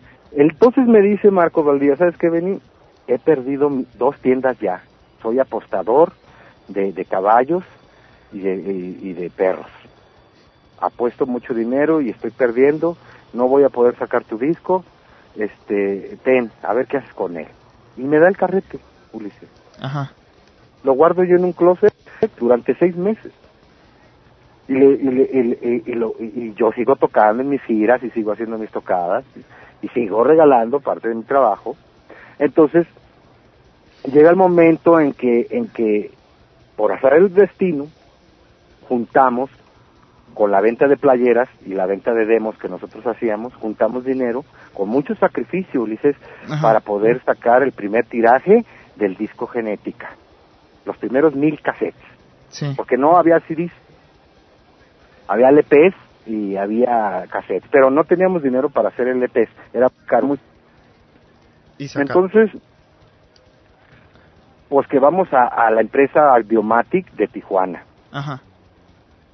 y lo entregamos y, y, y, y por azares del destino, Ulises, el disco Genética cae en manos de Aburto Martínez. Ajá. ¿Qué? Mario Aburto Martínez, el asesino de Colosio. El asesino de Colosio. Y él trabajaba ahí, en Audiomatic. Ajá. Entonces manufactura los primeros mil discos, digo, los primeros mil cassettes, y él mismo nos lo entrega. Y dice, ya está terminado el trabajo, señores, es tanto. Nosotros nos llevamos el, en el 93, estoy hablando, ¿eh? Sí. Nos lo llevamos en los primeros este, demos, digo, los primeros cassettes, y, y la portada, pues no me gustaba mucho, la, la portada original, o sea, nos dice, chale, esta portada no está muy buena, vamos a ver si, si podemos hacer otra mejor, dije yo, ¿no? Pensaba yo. Sí. Entonces, era una portada amarilla, hoy en día es una portada distinta, ¿no? Sí. En fin, Con llegamos, eh, seguimos tocando, nos fuimos a México, estábamos en México y estaban los- la campaña política en el año 94 y todo el rollo, y este, y nosotros regresamos a Tijuana, hicimos dos conciertos, cuando de repente un helicóptero amarillo se para arriba de nuestro, de nuestro cuarto de ensayo, un helicóptero gigante, grandísimo, como cuatro veces más grande que un helicóptero normal Ajá. era era grandísimo era era un helicóptero de Estados Unidos de, eh, salvavidas Ajá. Sí los he visto. ese helicóptero transportaba los restos del ex candidato Luis Donaldo Colosio y nosotros volteamos porque ya no podíamos seguir ensayando entonces sa- salimos del ensayo volteamos a ver el cielo y estaban esperando la orden de aterrizar en el hospital general que estaba enfrente del ensayo de espécimen allá en Tijuana Oh, ok. ya, ya, ¿qué pasó? Dijimos, y de repente en las noticias todo el mundo hablando de- de- del hecho de, de Lomas Taurinas, y nosotros sorprendidos cuando dan el nombre de quién había asesinado a Luis Donaldo Colosio, Mario Aburto. Mario Aburto, el mismo que por azar del destino maquiló el disco, el, el material genética, Ulises. Wow. Entonces nos aterramos, nos espantamos, dijimos, no, no, no, esto es cosa del diablo. ¿Sabes qué? Con todo el respeto, dije, que tienen nuestros fans y nuestros especímenes seguidores, vamos a destruir todas las copias. Eh, o sea que sí, sí, sí se lo tomaron en serio eso del diablo o me estabas hablando en metáfora. Es una metáfora. metáfora, sí, sí, claro. No es como decirte, eh, no sé, por los mil demonios. Sí, y- no, es que y- de repente dijiste destruir la- las obras y me espantaste, Benny, por eso te... Es una metáfora, pero destruimos y, y incineramos todas las mil copias, solo agarramos cuatro. Cuatro copias originales hechas por Audiomatic, donde trabajaba ese fulano nefasto. Ajá. Entonces, eh, cuando vimos esa, esa, eso, supimos eso, la, la verdad sí nos pusimos bastante nerviosos porque dijimos, ¿cómo es posible? ¿Cómo es posible que, que este señor haya maquilado nuestros discos? No, no. Y al destruirlos yo, ya me quedé yo pensando en que genética nunca iba a salir.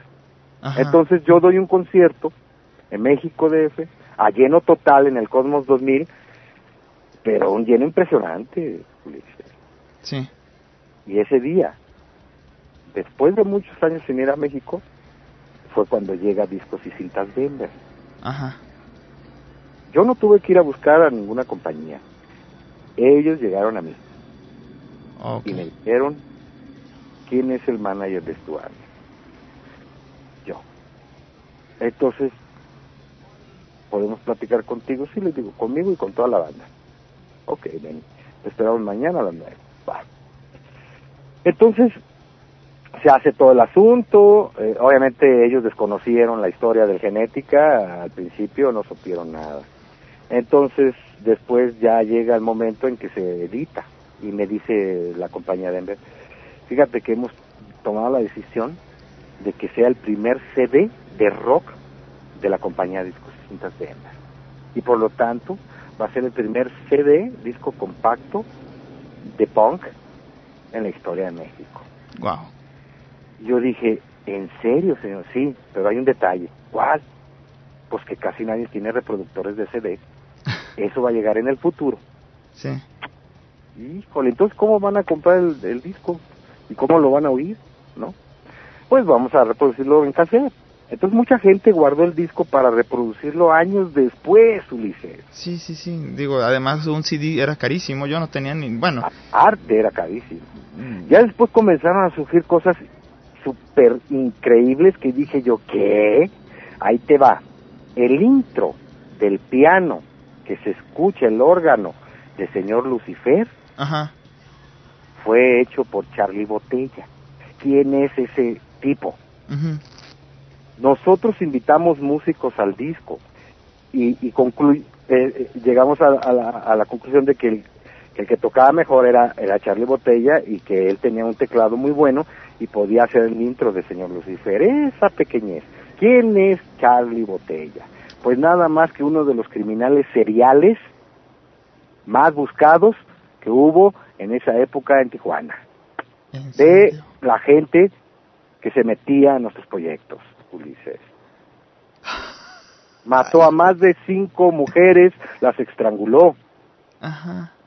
Fue detenido en, en, en, en Guadalajara y ya confesó sus crímenes. Entonces, el intro de, de Señor Lucifer está hecho por un criminal serial. Wow.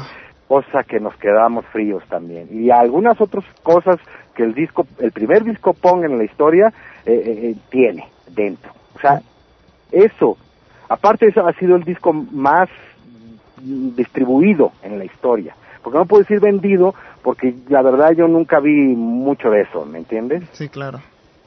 pero distribuido sí ¿La risa quién es? Cuando la risa del señor Lucifer la risa es mía es tuya. es mía ¿Así te ríes? Sí. Qué miedo. y todavía sí. Fíjate que a pesar de todo el tiempo que ha estado, yo, yo llevo 24 años con Specimen, este, este 5 de septiembre los cumplimos. No he perdido la voz, Ulises, este, nunca me han operado, eh, he conservado la tonalidad de mi, de mi, de mi rango, pues. Eso se debe a Que una tampoco- técnica.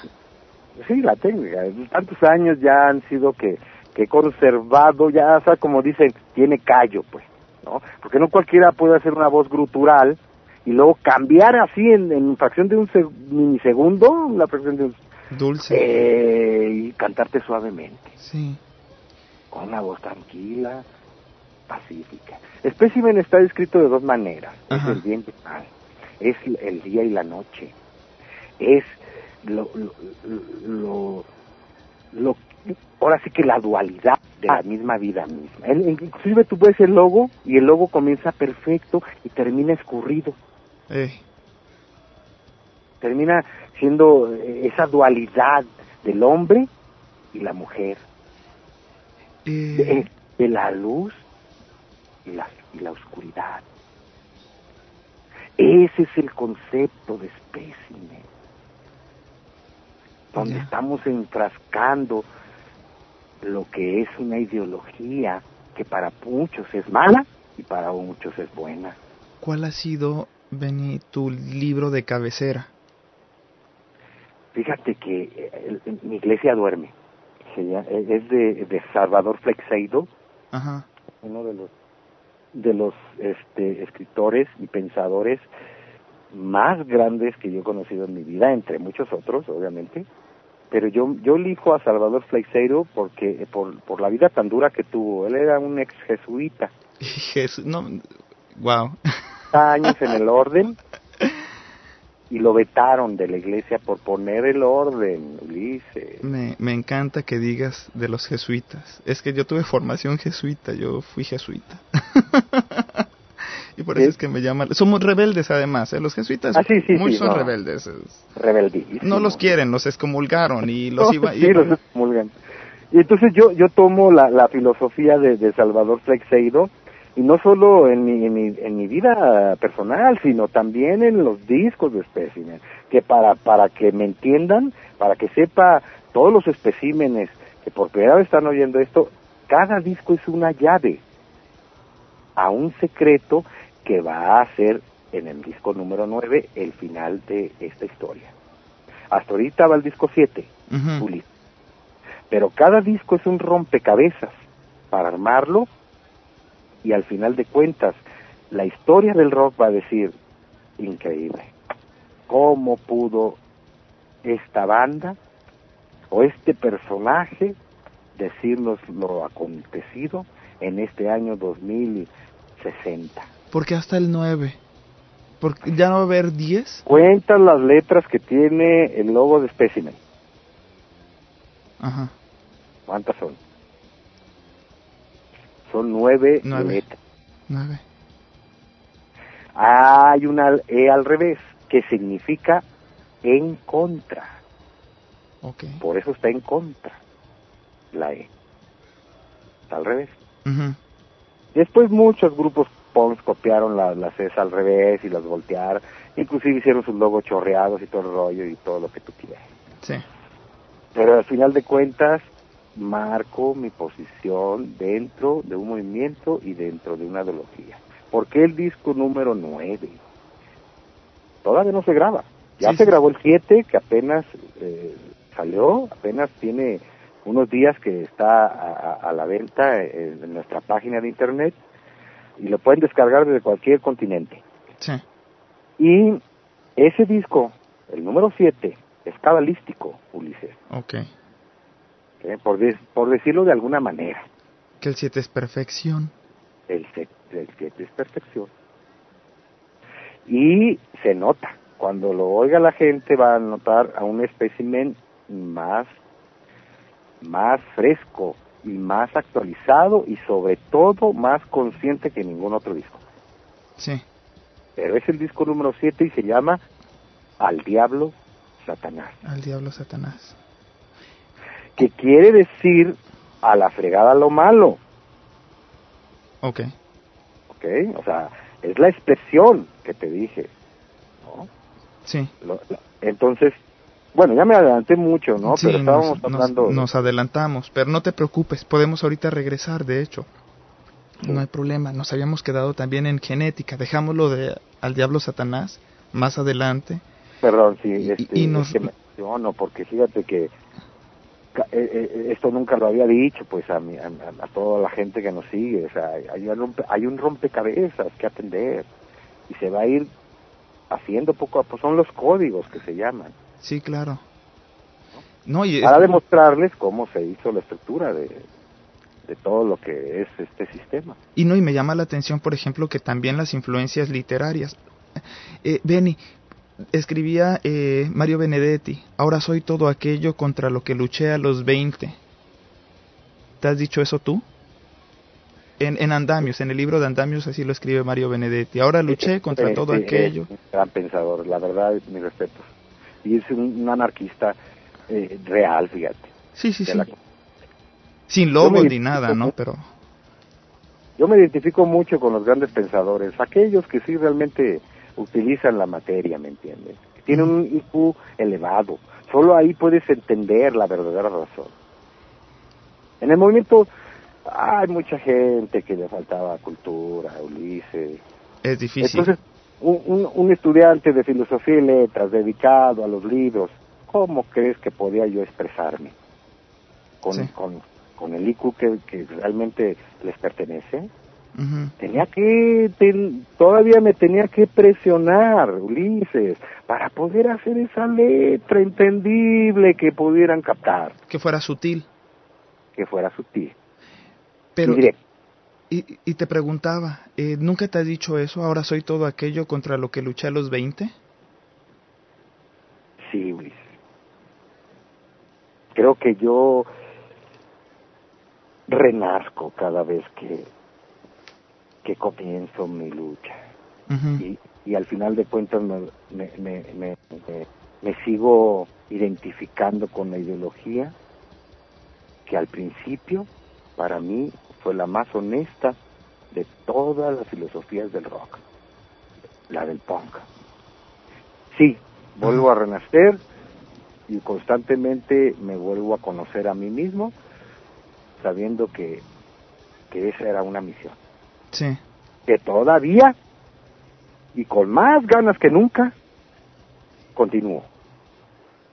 Esto apenas vamos en un tramo de lo que es la historia real de Specimen, que también ha sido vetado por gobiernos, donde nos han prohibido tocar en, en estados, como en Baja California mismo, Sí. o sea, mi tierra. Yo, las veces que fui a tocar, por las veces que me fueron a multar. ¿Por qué? Por supuestamente ofender Al status quo. al status quo. ¿Por eso te cambiaste al Distrito Federal? Sí, porque somos más libres en esa expresión, ¿no? Y somos mm, pues, mucha gente, la verdad. En medio de 20 millones de habitantes se pierde uno fácilmente y eso te da comodidad. Yo, yo- yo al principio no sabía dónde irme, Ulises. Yo realmente yo ya estaba vetado y, y casi, casi con, con, con la idea de que yo ya mi vida estaba contada, pues, porque a mí me han querido fregar muchas veces, Ulises. Tengo cicatrices en mi cuerpo, tengo heridas tremendas, eh, me he desangrado por, por hacer este movimiento PUN más consciente. Sí. He estaba a punto de perder la vida, Ulises. ¿Cuál fue el Y momento aquí más estoy peligroso? otra vez, de nuevo, ¿Cuál fue- haciendo lo que me gusta hacer, porque al final de cuentas la historia la hacen los que realmente se preocupan Los- por hacer la historia, Los tercos. los tercos. ¿Cuál fue el Y no me importa a mí dejar mi vida en el escenario, al contrario. Dentro de, Benny, dentro de todo lo que te ha tocado vivir, ¿cuál ha sido uno de los momentos más críticos que tú dices, caray, este, No, no, no, Ulises. Necesitamos tres programas para que me entiendas. O sea, hablar de, de todo lo que me, lo que he vivido dentro de un movimiento tan, tan tremendo, sí está difícil. Pero hay varias anécdotas, hay varias anécdotas que, que, que prefiero no comentarlos, Ulises. fíjate que, que de hecho... Cuando ahorita- salga mi libro van a entender por qué no puedo comentar todo. Hay cosas que se pueden reservar para mi libro. De, de hecho, fíjate que ahorita este va a ser el primer programa que vamos a tener que dividir en dos, para FM y AM. Para Internet va a estar completo, pero FM y AM, este lo vamos a tener porque ya nos alargamos. No me digas, Luis. Y No, no, no, apenas- Está apenas perfecto. vamos con la genética, ¿eh? Apenas estamos con genética, por eso yo aquí ya les di la orden a los muchachos, seguimos. No, este, ya movieron todo, ya otros se van a ir a otras cabinas a trabajar. Ah, Este, perfecto, estamos trabajando, estamos eh, aplazando, a- haciendo más grande este programa en tiempo y lo cual pues te agradezco. eh, Este, bueno, pues yo no ni te pregunté si lo podíamos hacer más largo, pero nos estamos yendo ya de, de largo pues. Me estoy dando, solo veo que, que ya la noche se acerca. Y, al- y al final de cuentas es cuando comienzo a, a vivir. Y, y, y siempre he tratado de ser una persona muy honesta, muy cabal. Eh, el ser anarquista no quiere decir de que todo me valga gorro, ¿eh, Ulises? No, no, no. Al contrario. Yo entiendo el anarquismo porque yo, por ejemplo, ahorita hace rato yo ponía un ejemplo. Gracias a los anarquistas nosotros trabajamos por ley ocho horas y el, y el tiempo extra se Así es. paga. Gracias a los anarquistas, bueno, ha habido mártires. Los de, Sí. los de Chicago, los muertos de Chicago eran anarquistas y el gobierno los mató justamente por exigir mejoras laborales. Los anarquistas han hecho muchos movimientos en bien. Efectivamente, y parte de toda esa manifestación, pues yo la, la, la, la percibo como algo muy, muy, muy, honesto, puesto dentro de lo que es la, la, la, la esencia humana, pues, o sea, no somos máquinas, Ulises, Claro. somos seres humanos que, me, que merecemos eh, eh, una, una, un trato digno. Entonces, lo mismo pasó en el rock, ¿eh? Lo mismo pasó en el rock, porque ahí te voy. Eh, después de darme cuenta yo que ya grabo el genética, este, muchas anécdotas dentro que también me reservo para el libro y hay cosas que de repente en el, en el en, en- grabamos el, el no, el no temas por la paz Ok. que que sale diciendo temas por la paz pero realmente se llama no temas por la paz o sea, este doble simbología y el doble sentido que siempre he manejado en todos mis discos, pero como te digo, el, el IQ, el IQ es lo, lo, lo que yo trato de, de imponer. Claro. Ahí, o sea, que la gente se eleve en su pensamiento. Y no con un título, sino con las letras que hay dentro. Sí. Se graban no temas por la paz y también se distribuye en todas partes, en toda la República Mexicana, Centro y Sudamérica, Estados Unidos. Y después eh, grabo un disco, un discazo que se llama Buenas noches Dios. Muy bueno. Me Y ahí mato yo el ciclo. En 1996 dejo a Specimen por primera vez en la historia. O sea, me olvido de todas las broncas, de todas las cosas que ya me estaban pasando. O sea, no sabía ni en qué me estaba metiendo hasta que me di cuenta de todo lo que ya había recapilado, o sea, recopilado toda mi historia. Dije, no, esto está tremendo. Tengo que mejor pensar en otras cosas. Fue así como le di título al Buenas noches Dios. ¿Por qué ese título? ¿Por qué ese título? Porque eh, eh, cada vez que, que cuando éramos niños nos imponían a, a hacer nuestro rezo antes de dormir, ¿te acuerdas? Pues a veces, fíjate que es tanta la tradición que a veces hasta lo he llegado a hacer. E- Esa tradición en los niños de, de- el último recito, ¿no? Antes de dormir. Yo nunca lo hice, Ulises, eh, nunca tuve esa formación, desgraciadamente, ¿no? Ajá. pero pero esta- eh, estaba en todo estaba yo en todo entonces buenas noches Dios fue el cerrar el ciclo como banda ateísta anarquista porque hasta ahí todavía no era activista realmente al 100 ¿eh? hasta ahí éramos anarquistas y, y, de alguna manera ateístas no pero no tanto activistas Eh, porque ya estaba yo desilusionado del, del, movimiento pues la verdad sí entonces termino el ciclo con Buenas noches Dios y digo yo, ahí nos vemos. Y ahí nos vemos Specimen también porque eh, me has traído muchas broncas. Una esta- inestabilidad familiar, Ulises. O sea, el que se dedica a su familia, olvídese de tener una banda de rock. No se puede. Lo tienes que dar todo. Sí. Inclusive alejarte de, de, de, de- plano familiar. Y, y- y aunque piensen muchos lo contrario, para lograr el éxito tienes que meterte de lleno, pues, o sea, ser real, ser un verdadero rockero, pues. Es así como se construye una banda de rock. Pero no aquellos que no, que déjame ver si puedo ir a tocar y es que fíjate que se casa mi hermano. O sea, ¿sabes qué? Ahí nos vemos. Sí. Yo tengo que avanzar. Y no puedo estar dependiendo de gente que ni siquiera colabora ni participa y que nada más interpretan y van y, y, y ya. No, dices, esto era algo más allá de una banda de rock. Y es más, mis anteriores elementos ni comprendían de qué se trataba el asunto. Solo era el Entonces, relajo. termina Ajá. Eh, eh, eh, el ciclo con Buenas noches Dios. Pero fue tanta la insistencia, todavía no había Facebook ni Internet, ¿eh? Ajá. Que me llovían cartas, miles de cartas, Ulises, costales de cartas, de ese tamaño. ¿Y qué pensabas cuando las leías? Digo, supongo que te decían regresa, regresa, ¿no? Ujú. Que cuando vas a tocar, que fíjate que por tu banda esto y el otro, oye, mira, me está pasando esto, oye, estoy abriendo una librería, me gustaría que me vinieras a tocar, oye, fíjate que soy de, de Querétaro y me, estamos organizando aquí un colectivo. Yo ya no creía en nada, Ulises. Buenas noches, Dios. Ya. Acabó. Tan, tan. Inclusive termina con la marcha fúnebre de Chopin. Sí, pues no era, no era buenos días, Dios, era buenas noches. Ya, me voy a dormir, ya, bye.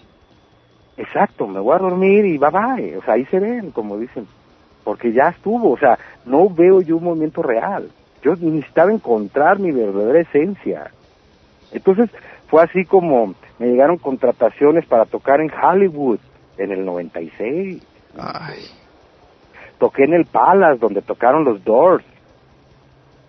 Ajá. Yo estuve en el camerino donde estuvieron los Doors. Y, y para mí, créelo, que no era para mí una meta. Era solo un curso. Ajá.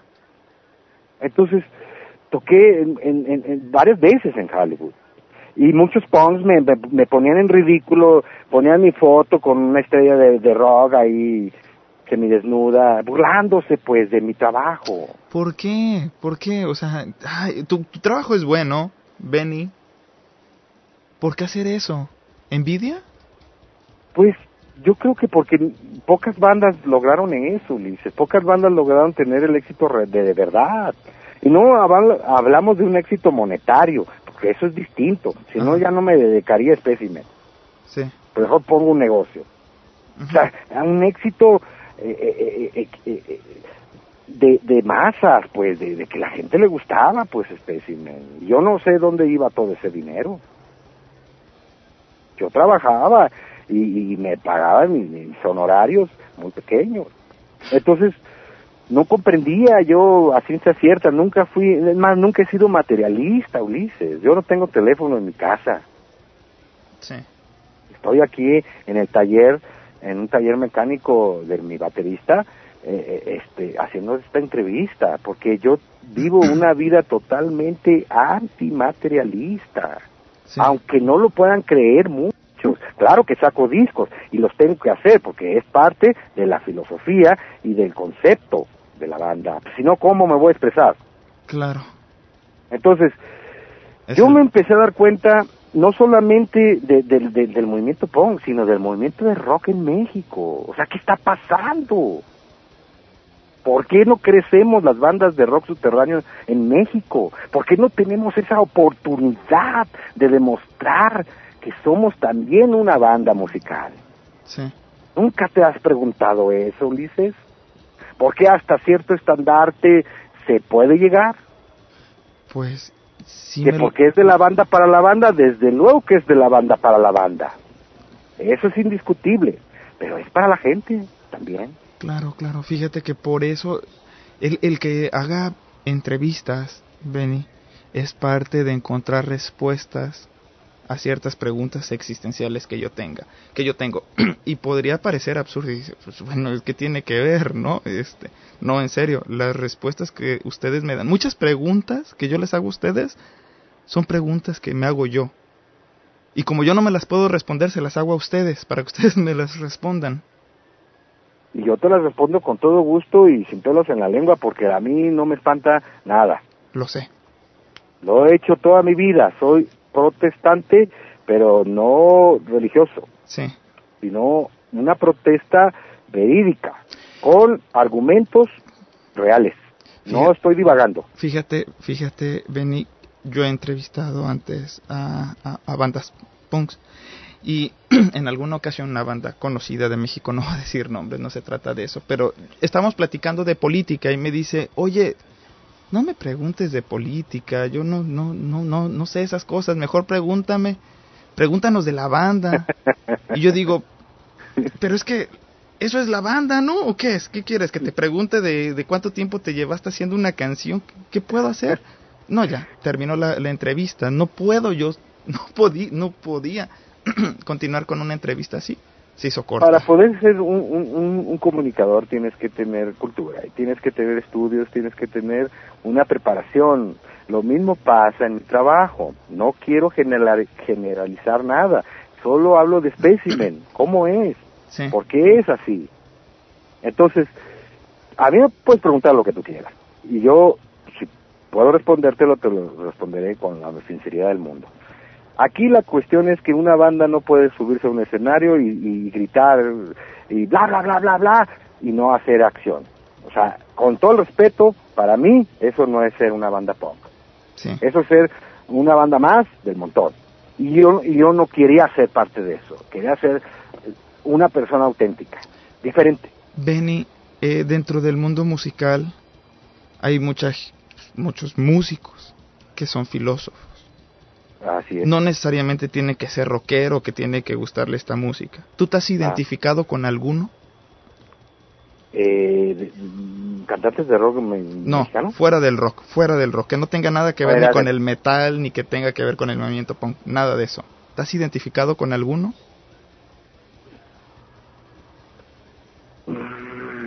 Yo comparto mi filosofía con Salvador Flexeiro y lo vuelvo a recalcar. Ajá.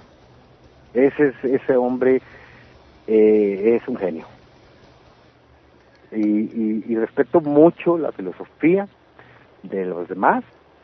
Eh, yo me baso más a, la, a Pitágoras y cosas así, ¿eh, Ulises? Fíjate que la filosofía de, de esos grandes pensadores sí me queda todavía... Me, me cuestiono muchas cosas, Ulises. O sea, fíjate, grandes pensadores del pasado, los clásicos, pues. No sé, Eso yo me identifico y obviamente muchos más que mis respetos para ellos también. no sé si te haya tocado conocer un poco de algo que se llama la teología de la liberación y voy a contextualizar. En los setentas, en Colombia, por ejemplo, con Gustavo Gutiérrez, Leonardo Boff en Perú, eh, el padre Yacuria en, en El Salvador, también algunos eh, protestantes, calvinistas, luteranos, empezaron a hacer un movimiento que decía, no es posible que le estemos hablando de Dios a las personas cuando se están muriendo de hambre, hay que hacerlas conscientes del- de la situación social que están viviendo y sobre esa situación hay que hablarles de Dios. Y a eso le pusieron nombre, Teología de la Liberación. El Papa los excomulgó a muchos de ellos, muchos murieron. En México tuvimos, por ejemplo, a... Ay, se me fue el nombre. eh, Sergio ¿Tú Méndez Arceo. que- la- ¿Tú sabes quién abolió la, la Santa Inquisición? O sea, ¿quién dijo ya basta, Dime, Ulises? ¿quién? Napoleón.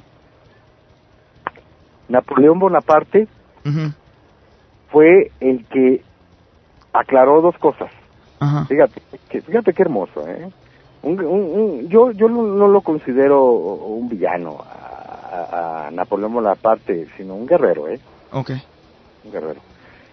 Napoleón Bonaparte dijo al Papa, le dijo, mire señor Papa, usted todos los asuntos celestiales que tenga que arreglar, a- a- allá, usted los arregla allá.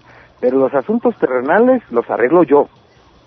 Porque hay, hay que recordar que la iglesia se apoderaba de todo, o sea, Sí. de todo, de- hasta de- del terreno de tu casa.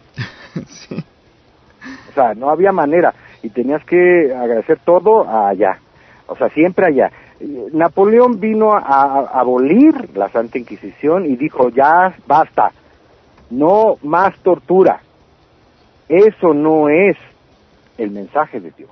Así que lo- los asuntos celestiales los atiende usted, pero allá, en el cielo. Y los asuntos terrenales los atiendo yo. Y fue así como excomulgó al Papa de esa época, que se me olvida ahorita el nombre del señor. Y, y lo excomulgó a encerrarlo en su Vaticano que será la jaula de oro y todo lo que quieras y el hombre más poderoso hasta la fecha, pero de ahí no pasa. Ahí está encerrado y ahí va a estar toda la eternidad. Así lleguen los papas que lleguen, Ulises. Sí. Sí, sí, sí. Esa es la verdad. Es más, tú no lo puedes ni tocar. Porque es celestial, es santo. Aquí no hay nada de eso. Aquí nada es sagrado, Ulises. Sí, claro. La verdad es la verdad.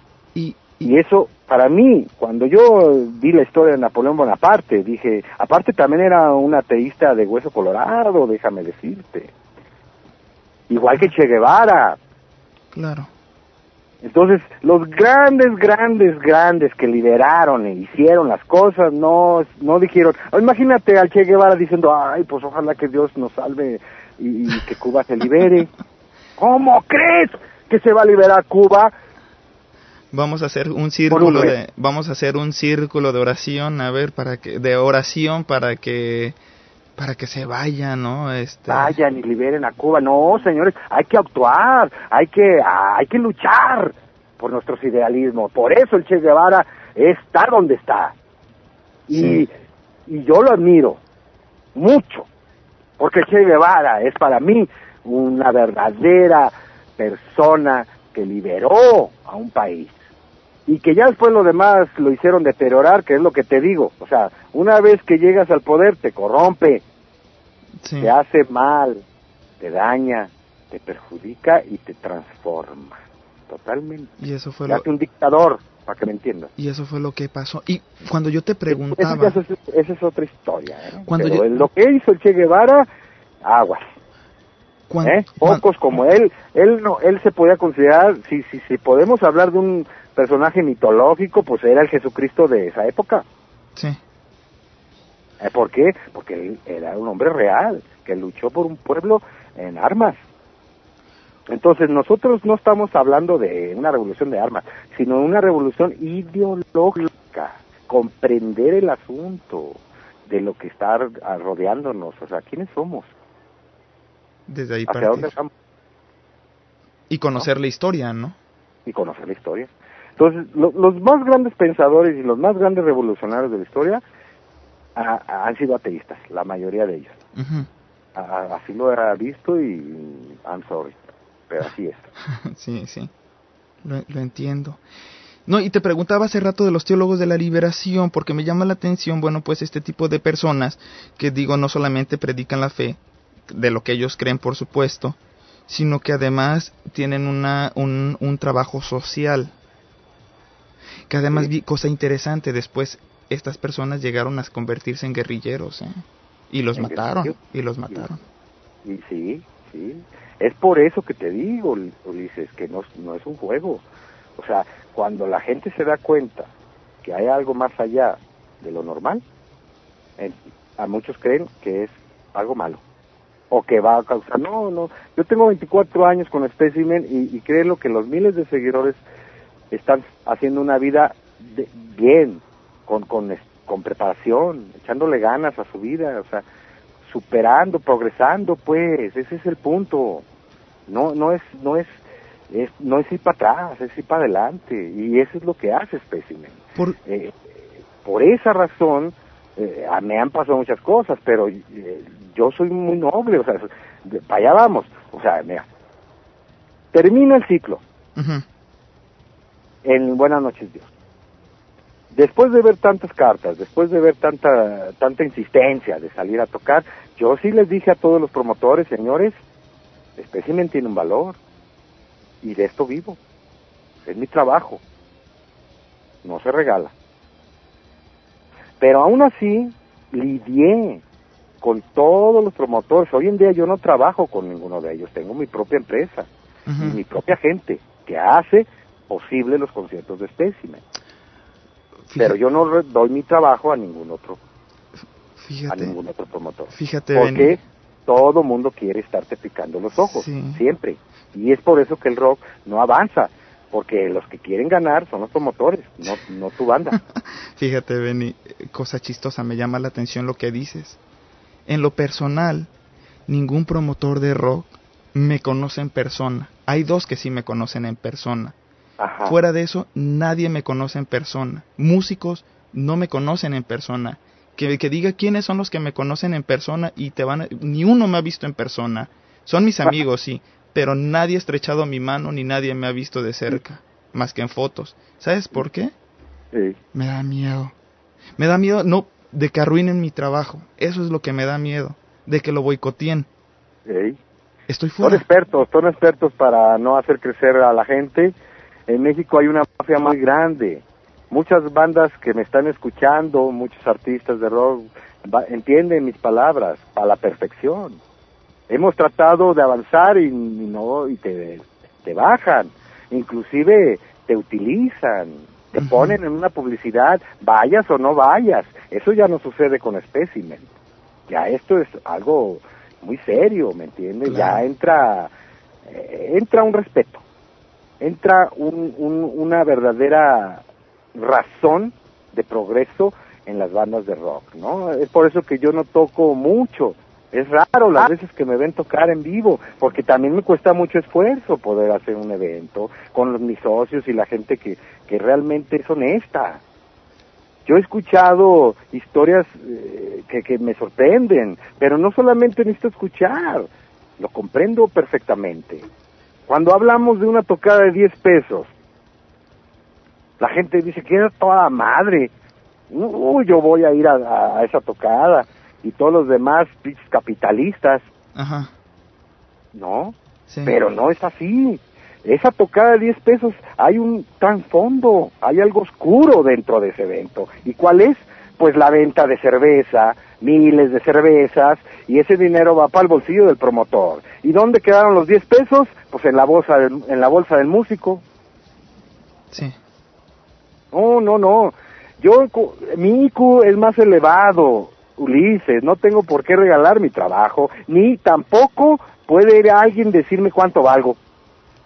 Y decirme, mira, no salió.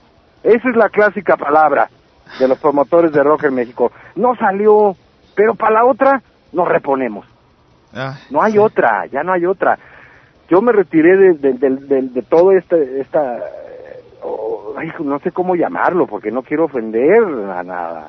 Pues- Solo quiero poner en claro que si el rock no progresa no es por culpa de las bandas que tantas ganas le echan, sino porque hay gente que busca sus propios intereses, Ulises. Sí, claro. Yo, yo, yo pienso que uno de la- una de las fallas, una de las de los hoyos está en los promotores.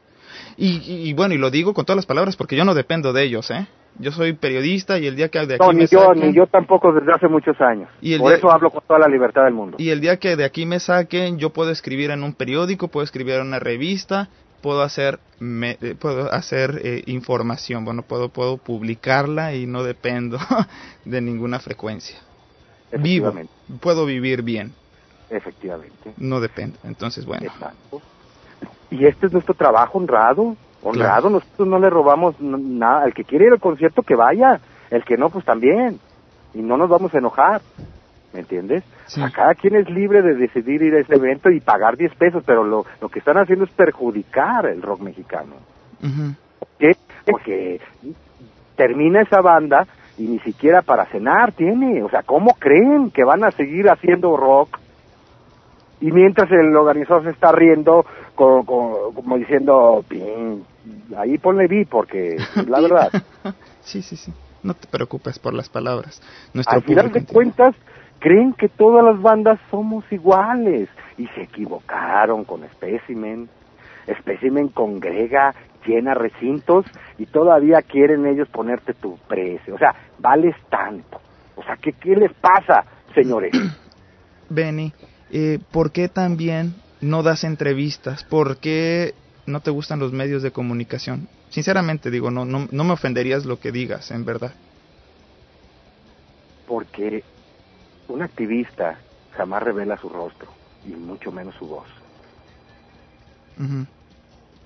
Eh, a- a- al terminar yo mi ciclo, yo me vuelvo independiente. Soy, soy, soy una persona que colabora, soy un miembro activista de la organización Greenpeace. Ok. Y, y, y como, como activista, nosotros cuidamos mucho nuestra incógnita, Ulises. ¿Les pide discreción? ¿O es propia? ¿Es un código interno nada más Es personal? Código interno entre nosotros los activistas. Que defendemos muchas cosas que mucha gente ni en cuenta. Todos, todos creen que yo voy, tac, canto y me subo al escenario, me paro mis pelos y ya. Ajá. No, señores. Parte del dinero que ustedes eh, amablemente nos aportan, es una parte destinada a nuestra organización para seguir luchando y salvar este medio ambiente y salvar a la gente de mucha mediocridad. Con, ahora con los transgénicos, peor tantito. ¿Qué nos están vendiendo? ¿Qué nos están haciendo? ¿A dónde vamos a llegar? A, a, a, a dañarnos a, a dañar nuestra salud por culpa de empresas multinacionales que lo que menos les importa es tu salud, Ulises. Claro. Nosotros protestamos en eso y nos cubrimos nuestro rostro y vamos a hacer la manifestación, no solo en el maíz transgénico, sino en muchas otras actividades que también tenemos como activistas. Fíjate, bueno, Entonces, pues, la lucha es real, Ulises. Oye, Benny, y, y bueno, déjame conocerte un poco más. Cuando tú estás dando mucho de tu trabajo, sin embargo uno le teme a la vejez.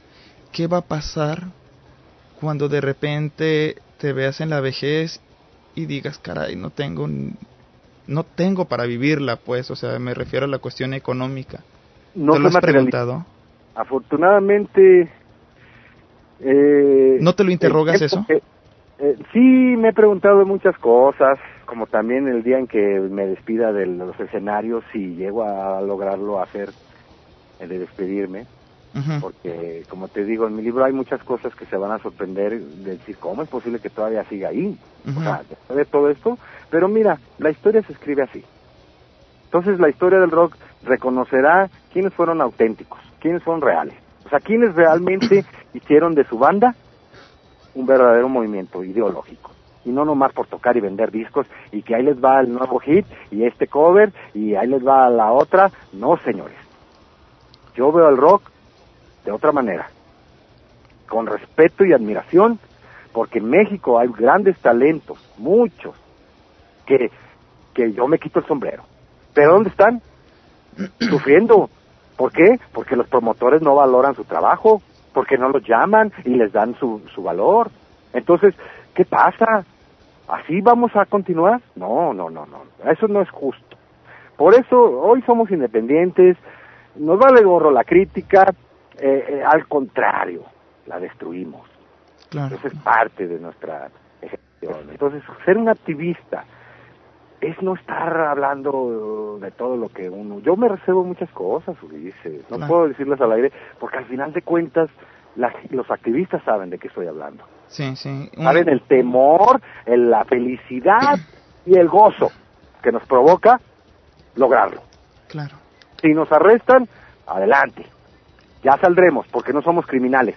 Somos personas ayudando a un mundo mejor. Y porque además somos una red. Bueno, pues, este, digo, yo no estuve, he estado en Greenpeace, pero trabajé para el Centro de Derechos Humanos Miguel Agustín Pro en la. Ciudad de México sin cobrar un solo centavo, Eso, así es. ¿no? Y ahí estuve. También soy parte de varias células en México, células de liberación del frente animal. Ok. ¿Eh? Y eso sí es sagrado. No se puede hablar. Tengo que irme, tengo que irme, este, con dos canciones. Ándale. Regresamos ahorita con el último corte, pero no va a ser corto, espero.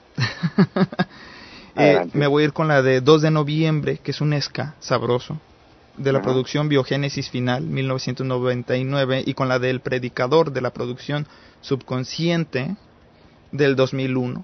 Con estas dos canciones yo me voy, señoras señores, no se despeguen, regresamos.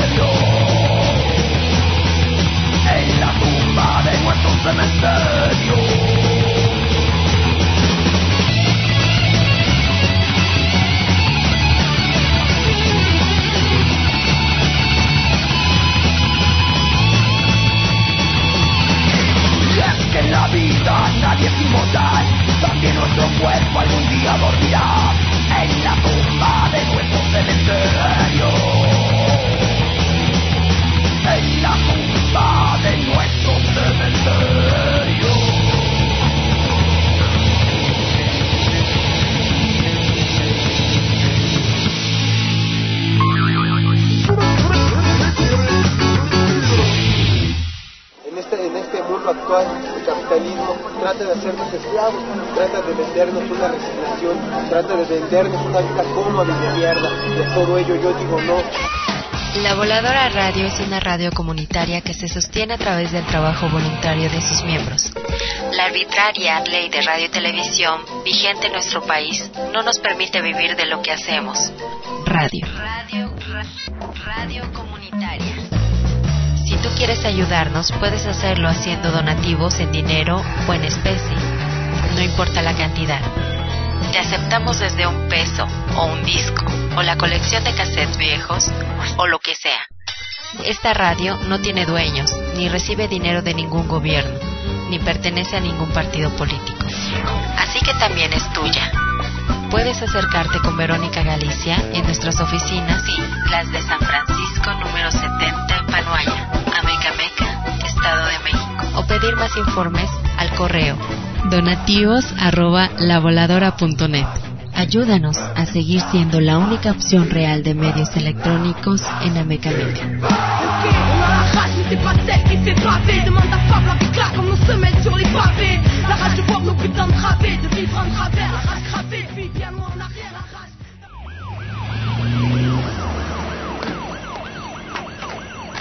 ¡Hey, ustedes dos! ¿Sí? ¿Qué se han creído, ah? ¿Que en este parque pueden venir a hacer sus cochinadas? ¿Cuál cochinada, señor policía? ¿Cuándo se ha visto a dos hombres besándose en el parque? Es el colmo. Ningún colmo. Él es mi novio. ¿Cuál es el problema? El problema es que se van detenidos por atentar contra la moral pública. Usted lo ha dicho, moral pública, no moral religiosa. Moral pública quiere decir que todos los ciudadanos tenemos los mismos derechos. Sí, pero... Pero nada. Este país es laico, señor policía, entiéndalo. Laico. Ninguna moral puede discriminarnos a los homosexuales porque nadie vale más ni menos que nadie. ¿Y en tu país? ¿Las iglesias y el Estado están separados? Sean sobrios y estén siempre alerta, porque su adversario el diablo, como león rugiente, anda alrededor buscando a quien devorar. Resistan los firmes en la fe. Sométanse humildemente a Dios. Resistan al diablo y él huirá de ustedes. Acérquense a Dios y él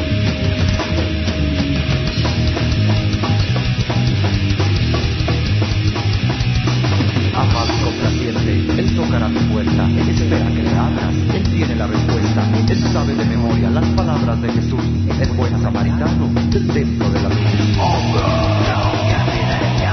cruz.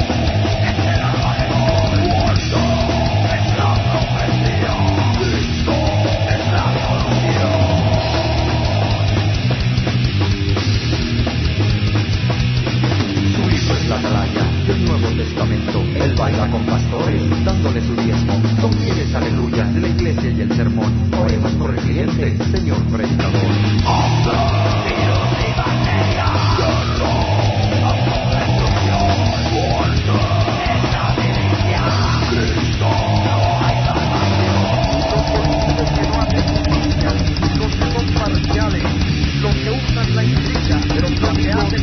alrededor del espectáculo de la toma represada el sector poder, el poder central, dado no soldado, yo poderoso,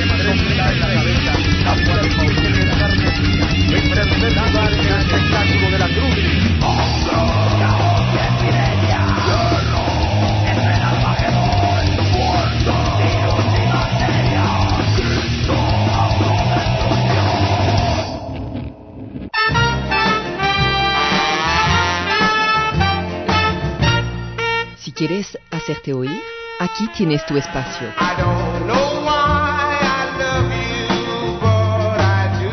Un lugar diferente, un espacio abierto.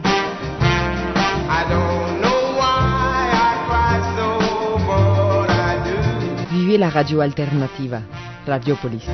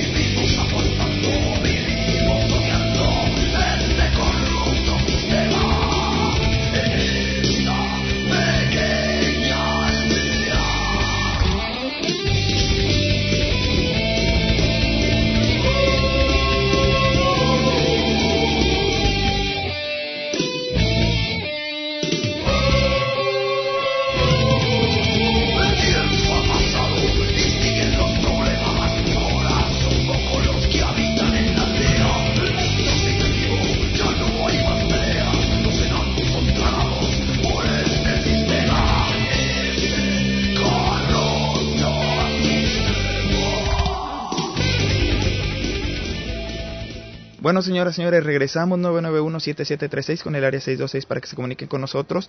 Eh, recuerden que este programa eh, lo pueden descargar en lacloaquinternacional.com. Visiten ese espacio, en verdad. Se los agradecería, agradecería mucho. Eh, muchas gracias a los blogs Apocalipsis Radial, Descarga Rock Urbano, Alcohol Negro, México Subterráneo, Robert Soul Magazine, Rock del Barrio, Ruido Urbano y Cuervo Rock. Todos estos blogs nos están enlazando para que ustedes puedan escucharnos. Les, les agradezco muchísimo el, el trabajo que están haciendo a favor de las bandas. Y bueno, nos quedamos. Eh, estuvimos hablando, bueno, pues de tu activismo. También estuvimos hablando de las, de las producciones. Buenas noches, Dios. También Hasta ahí llegamos. hasta ahí llegamos. También ahorita de, de, de ese activismo que tienes viene bio- biogénesis, por eso el título. Efectivamente, por eso el título de Ogénesis. Ahí comienza el verdadero activismo de la banda, ¿eh? Ahí comienza a gestarse la, la, la manifestación real de una banda auténtica para, para poder... Ahí ya me había encontrado yo con diferentes mentes eh, grandiosas que me guiaron por el camino de hacer la- lo correcto, ¿no? O sea, plantear. Yo como poder de fuerza pública era el, el mejor vínculo para poder lograr eh, eh, que a través de mi música la gente tomara conciencia de lo que está sucediendo. Pero somos personas muy tranquilas, o sea, no somos rebeldes, somos personas que, en, en- en más, de hecho, hoy en día el gobierno ya está haciendo pactos con, con los activistas porque les conviene. Claro. Así de sencillo. Pues les conviene porque están viendo que sí es cierto, o sea, los activistas tenemos razón. Y, y, y fíjate, ¿cuándo el movimiento PON iba a lograr eso? Nunca, porque se ha politizado el, el, el, el- todo el rollo, Ulises. Hoy en día ya hay más apertura, eh, el gobierno se interesa por las propuestas que nosotros estamos haciendo y, y al final de cuentas eh, estamos logrando hacer un cambio a nuestra sociedad, a nuestro sistema. Ve qué hermosa lucha, Ulises. Fíjate que, y se los agradecemos, por ejemplo, eh, hablando ahorita que hablabas del maíz, ¿no? De Monsantos, por ejemplo, que Monsanto, este, efectivamente. le digo, le- el otro día estaba platicando, le digo, mira, ¿ves este maíz? ¿Ves cómo está tan grande y tan bien formado? Esto es, esto es una modificación genética. Es- e- Genética. este, esta, esta mazorca no debería de estar así de grande, jugosa y bien formada, no. O sea, vamos a ver las, las siembras de que de un maíz normal ¿Eh? y es completamente diferente. El problema aquí es que Ahí cuando, está una de las llaves, ¿eh? Sí. Ahí está una de las llaves del disco genética. cuando tú siembras este maíz, si hay viento, ese pole va a dar a, otro, a otras plantas. ¿Qué va Sí. a pasar cuando esas plantas reciban ese pole genéticamente Se mutan, modificado? se. Por supuesto. ¿Y qué va a pasar? Y luego también tomando en cuenta que Monsanto, Monsanto vende semilla estéril, es decir, que produce una sola vez y ya no vuelve a producir. Ya no vuelve a producir, la tierra es infértil, aparte. Entonces, Y, para colmo, eh, eh, eh, acaban de aprobar la ley del maíz transgénico en México. O sea, ¿qué pasó? ¿Dónde- de- eh, o sea, es lo que te digo. O sea, los intereses de las multinacionales están acabando con, con la población. Y, y me sé otras cosas peores que esas, Ulises. y, y Cada llave de cada disco de specimen, ahí está una. Ya lo diste, le diste al clavo. Modificaciones genéticas. Y luego, por ejemplo, el, el humano puede destruirse a sí mismo a pesar de que se dé cuenta de que lo está haciendo. Y para muestra, eh, eh, la historia no nos deja mentir. Hay una isla, no recuerdo si es la de Padua, eh, que era una, una isla arbolada, Ajá. llena de madera. Y empezaron a construir estatuas, empezaron a, usar toda la madera para prender fuego, para construir Ajá. grandes embarcaciones. Y se acabó esa isla. Pero no solamente eso.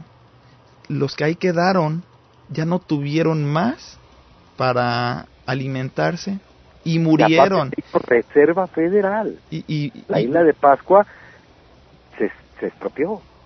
ajá. Aparte, Pero murieron todos los que ahí habitaban. todos y los pocos que quedan eh, ya de la tradición de los del- del- de los verdaderos aborígenes de, de- de la isla de Pascua, pues sí, sí están sufriendo, Ulises, están en ahorita en un problema muy grave, le están quitando todo. Y eso es un-.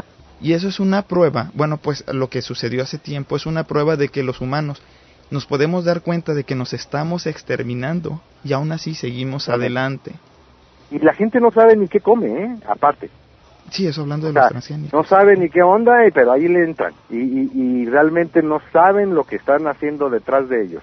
Es un experimento grandísimo que está funcionando para Monsanto y para, las, para los gobiernos. Claro.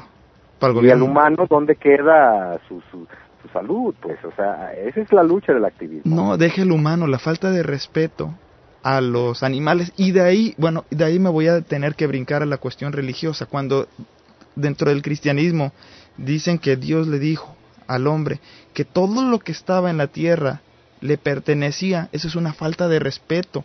¿Por qué? Porque tú no puedes considerar a un animal como algo que te va a servir. Eso es una falta de respeto porque los animales son individuos también. Y los debes de considerar como un igual.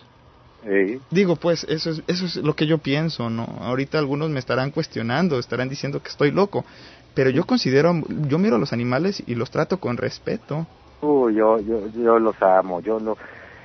Ah, el- la verdad que eh, el, el estar, el ser parte de las células del Frente de Liberación Animal es una satisfacción enorme, porque eh, te das cuenta. De hecho, en mi nuevo disco hay un tema que se llama Libérame, Ajá, que habla precisamente de este asunto que estamos platicando, ¿no? claro. Entonces, yo, yo, yo tengo un gran respeto. Yo, yo, yo, yo- bueno, bueno, ni mascota tengo, para que me entiendas. Ni yo. Y sabe- Porque al final de cuentas, pues dices tú, oye, andas acá arriba, andas tocando, andas... Y tu pobre perrito ahí esperándote. O sea, no hay que ser tan crueles. hay que ser humanos ante todo. ¿no? No se puede cuidar, no los podemos cuidar, Benny. No podemos cuidar a los animales, mejor no tenerlos. Exactamente, o sea, ¿de qué, de qué se trata el asunto, no? Eh, al final, bueno, eh, eh, esto del activismo nos puede llevar a un programa entero, porque realmente es grandísimo el asunto que, tra- que traemos acá adentro. Somos personas de paz, y lo vuelvo a reiterar, no somos criminales, somos personas conscientes que ayudamos a tener un mundo mejor. Ese es el punto, ¿ok? Claro. Y ahora, yo cuando termino espécimen en el 96, me hacen regresar de nuevo y entro ahí en el activismo con el biogénesis final. Hago otro que se llama ah, subconsciente. Subconsciente. ¿Era sobre las interrogantes que tenías ya? O sea, bueno, pues te habías convertido en un activista. Exacto. Inclusive habla de la potencial, del potencial de la mente humana. O sea, hasta dónde llega la mente a hacernos creer ciertas cosas que no están del todo cuadradas. El, el disco subconsciente es otra llave muy buena. De hecho, es un disco clave en, en- para cuando ya entiendan el, el- el término de mis nueve discos que voy a grabar. Ok. Entonces, el subconsciente se graba, nos suceden miles de cosas muy feas para poderlo grabar, pero se graba y mis muchachos lo hicieron. Cito Martínez en el bajo, eh, Frank. Frankie Moni en la guitarra y Edgar Drums en la batería, En la batería. y un servidor Benny Rotten, grabamos ese disco y hasta la fecha seguimos la misma agrupación aquí presente. Ok. Entonces, las llaves. Termina eh, el subconsciente, un titulazo, un disco, un- porque podríamos, podríamos haber agregado mente al último, Ajá. pero me omití, omití agregarle la mente, Sí. porque sería subconsciente Mente. mente. ¿Ok? Sí. Entonces, ah, quito la mente y la meto ahí adentro del disco. Oh, Ahí hice todo el esfuerzo del mundo para poder llegar a un a un estatus mental favorecido por, por por la experiencia que ya tenía como como como punky y como activista. Entonces me, me, me emociono mucho más y, y, y grabo otro más después, años después, porque yo mis discos no grabo uno cada año, yo grabo un disco cada cuatro o cinco años, Ulises. Sí, es lo que veo. O sea, mi, mi, mi, mi filosofía y mi letra es clara, ¿no? Yo no hago discos para hacer discos, no cago discos como muchas bandas. Todo es lo mismo. Estamos hablando de, de avanzar, de proponer, de crear, de, de, de, de hacer algo bien, pues, para Sí. que la gente tenga algo digno, no lo mismo. O sea, lo- la misma cosa, de toda la vida, con las mismas pinches letras de siempre. No, estamos hablando, mira, yo no repito ni mis palabras en mis letras, Ulises. Con eso te digo todo. O sea, hay que ver dónde está la clave de las palabras, porque una palabra te lo puede decir todo, ¿eh? Claro. Y ese es el punto, de que yo eh, le echo coco, pues, para que no sea lo mismo todo el tiempo, sino que vámonos recio, ¿qué es lo que sigue? Y entonces termino yo el, el subconsciente y entro a, a grabar años muchos después. El, el, el, el subconsciente, por cierto, me dio, me dio muchos premios y satisfacciones, sin desearlos. ¿Cómo qué? Por ejemplo, fue el, el mejor concepto discográfico del año 2001 Ok. ganándole a todos los discos desde el tope tope de los grupos comerciales que ya conocemos Ajá.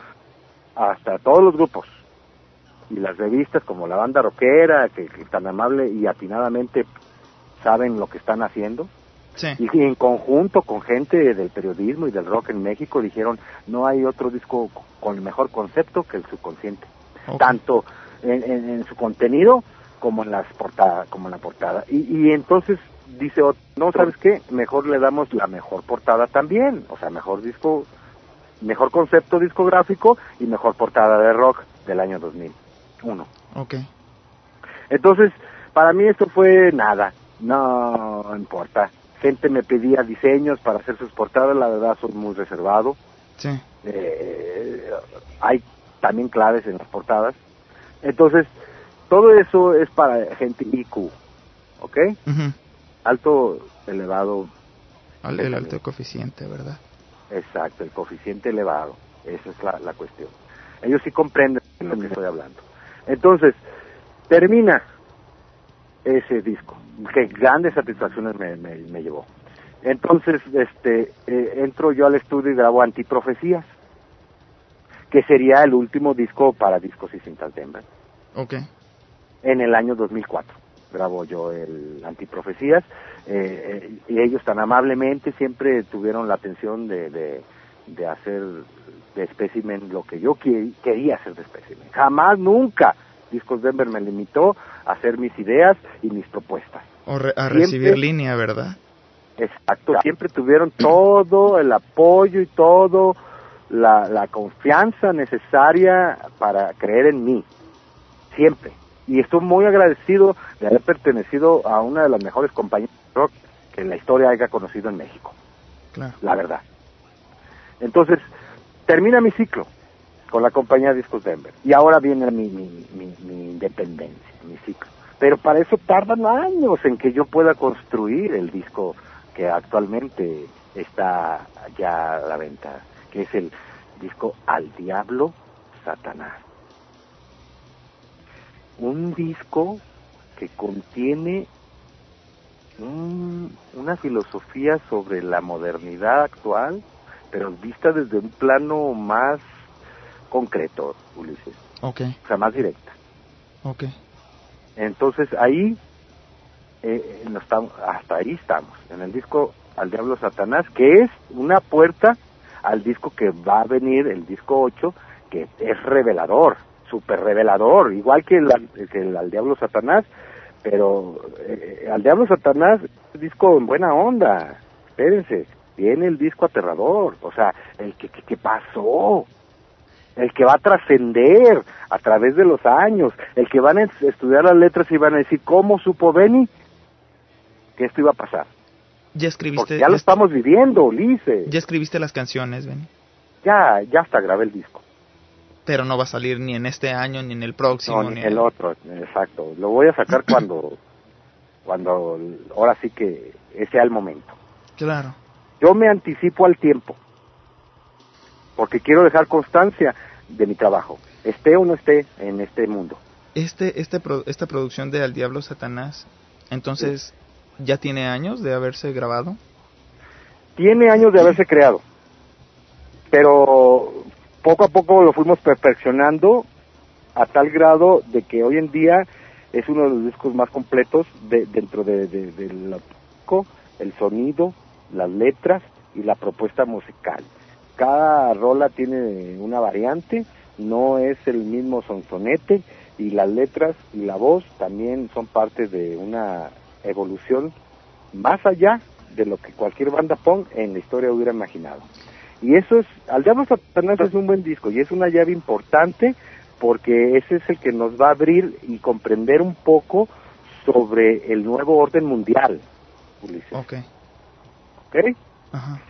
Pero mm, hasta no puedo explicarlo todo en un disco. Dicen, la gente dice, bueno, hay un hay un hay un cantante que, que, que, que es compositor que es muy bueno, a mí me encanta. Dice, el mundo cabe en una canción. Ujú. Él dice. Sí. Y yo pienso que Pues es muy complejo el asunto, ¿no? Como para es meterlo muy en una complejo el asunto y no sé qué se fumó, porque al final de a mí me encanta su filosofía y todo el rollo, pero la canción no puede caber, o sea, el mundo no puede caber en una canción. Esa frase suena bonito y nada más. Exactamente. Utópica, para- hasta, incluso utópica. y hasta mercadotecnico el asunto, ¿no? Pero hasta eh, yo respeto mucho la filosofía de, él. A- al final de cuentas, un- el mundo no cabe en una canción. Entonces, por eso tengo que no cabe ni en un disco. O sea, ¿qué pasó? no cabe ni en un libro. No cabe ni en un libro. Entonces estamos hablando de, de que hay pasos a seguir, ¿no? Hay escaleras para llegar al cielo. Entonces, ese es el punto. Que el disco 7, Al Diablo Satanás, es revelador. Y, y compréndanlo. Compréndanlo, los que lo tienen saben de lo que estoy hablando, porque viene otra parte y no se llama igual. Es otro disco distinto, pero es parte de todas las llaves que ya te estoy mencionando. Ese es el punto del por qué Specimen tan así, tan extraño, tan misterioso y tan raro y el por qué tiene mucho éxito, porque la gente ha comprendido el asunto. Hay muchos mitos ¿eh? atrás de Specimen. Uf, Imagínate, bueno, pues ahí me decían, Specimen causa, causa odio, envidia y temor. Dice, me decían, ten cuidado, eh, bueno, hace tiempo, ¿no? Ahorita no, este, pero me decían, si un día entrevistas a, a Benny, ten cuidado, este, no te vaya a golpear. Le digo, no, no creo que sea así. ¿Tú, le digo, ¿tú has sabido algo? Digo, para promotores de Los Ángeles. No, y, y les pregunto, ¿y tú has sabido Pero algo? Que, pegado, Ulises. ya sé, pero por eso le... Madre por faltar el respeto al rock mexicano. Imagínate un día, Ajá, yo iba llegando del aeropuerto, de, llegué todo cansado, todo barbudo, después de haber sacado mi papeleo y estar toda la noche para la visa y todo el rollo, y llego a Los Ángeles a las 3 de la tarde y me encuentro sentado en la calle a un gran personaje de la historia del rock en México. ajá. Y me dice, Benny, tenemos aquí esperando al organizador cuatro horas, ni siquiera hemos comido. No me digas. Y es una eminencia, ¿eh? es una eminencia. Y, y, y omito el nombre por respeto a lo que le hicieron a ese gran músico, que es uno de nuestros grandes, grandes músicos, el primer rockero. Y cuando supe que, que, que no habían rentado su hotel, su cuarto de hotel, yo fui y me fregué al organizador, toda la banda completa. Cito y, y, y Frankie, y fuimos y le dijimos, así no se trata una leyenda del rock.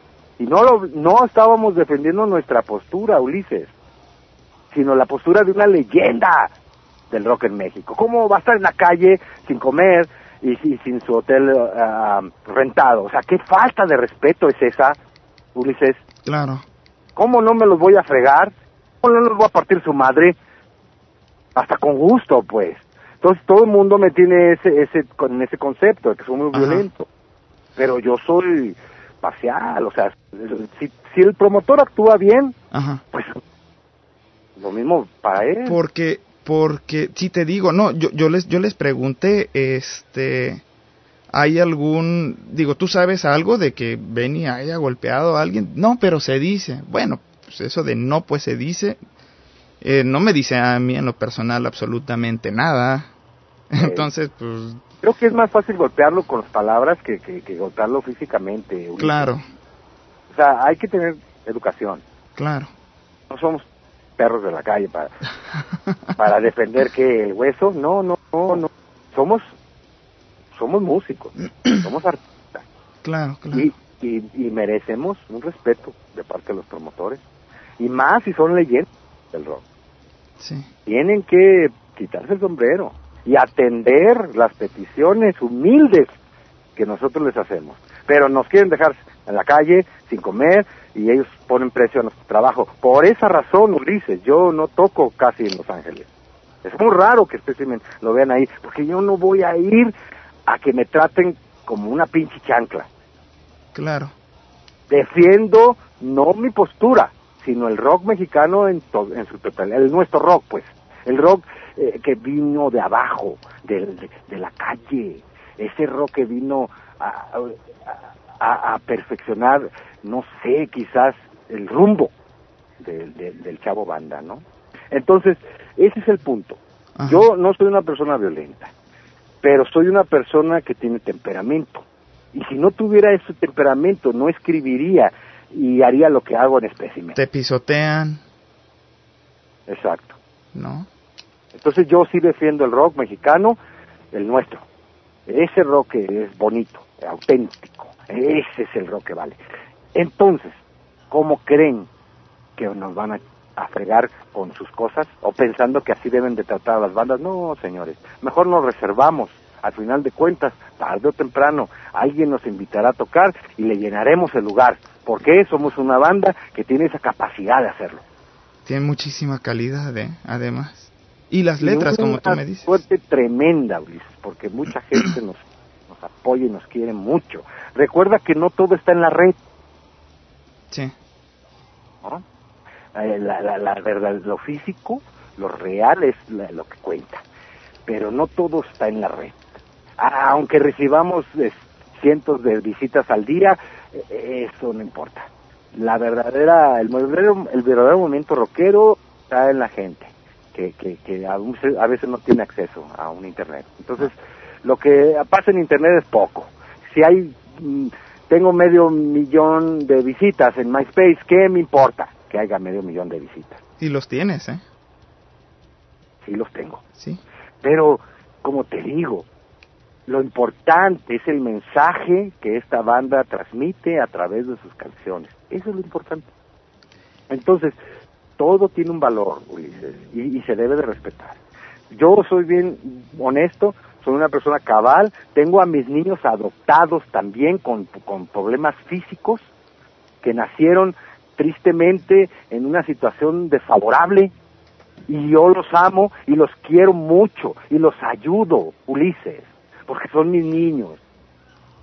Y voy y les hablo y, y- y aunque ellos no puedan caminar, otros no puedan ver, otros no puedan eh, respirar como nosotros, yo tienen a su papá Benny y los entiende y los ayuda.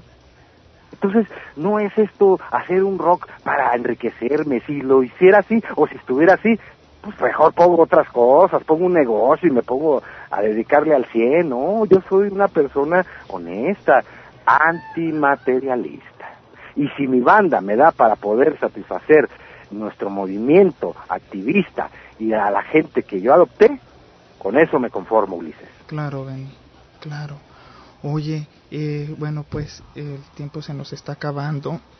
la producción de Al Diablo Satanás es la última que tú has sacado.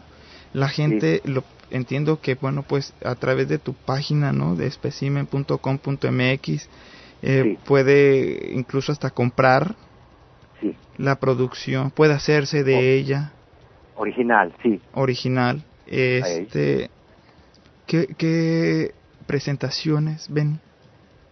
¿No hay planes ahorita? Sí, claro que, te- que tengo muchas cosas pendientes. De hecho, este, arrancamos la gira a finales de septiembre a nivel nacional. Este, hay más de 20 ciudades a las cuales vamos a visitar, preferentemente México porque es donde me puedo yo mover muy bien. Te digo, yo estoy abierto a todos los organizadores que sean realmente honestos y quieran compartir su trabajo con una banda como la nuestra y ayudar al activismo y, y realmente ser personas conscientes de que esto tiene un valor. Y no, no soy una banda abridora de nadie, Ulises. Ujú. Me reservo a eso, mucho. Claro, porque claro. no yo no yo no estoy aquí para abrirle eh, el éxito a otras bandas que ya si ya tienen éxito para qué me ocupan o sea no no tiene caso Claro. o sea y si ya tienen éxito pues adelante hagan el evento pero los promotores que quieran trabajar con nosotros deben de saber valorar la trayectoria ininterrumpida de Specimen Claro. y el y el atractivo que es llevar Specimen es meter miles de personas lo he hecho en el Sports Arena de Los Ángeles Órale. con, con precios de 40 dólares el boleto, pero con una paga eh, realmente que deja mucho que desear, pues, para no volver a regresar, así de sencillo. O sea, no estamos aquí para regalar nada. Oye, los promotores se llevan en la bolsa hasta 25 mil, 30 mil dólares en la noche. Ese día se llevaron 100 mil dólares. Sí, sí, sí, sí.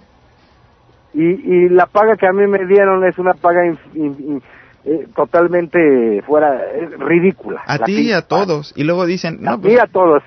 Ay, y aparte me di- le dicen los organizadores, es que el Benny se llevó todo, cabrón. Y ahí vienen las bandas a alegarme, oye, tú te, te llevaste la lana. ¿Qué pasó?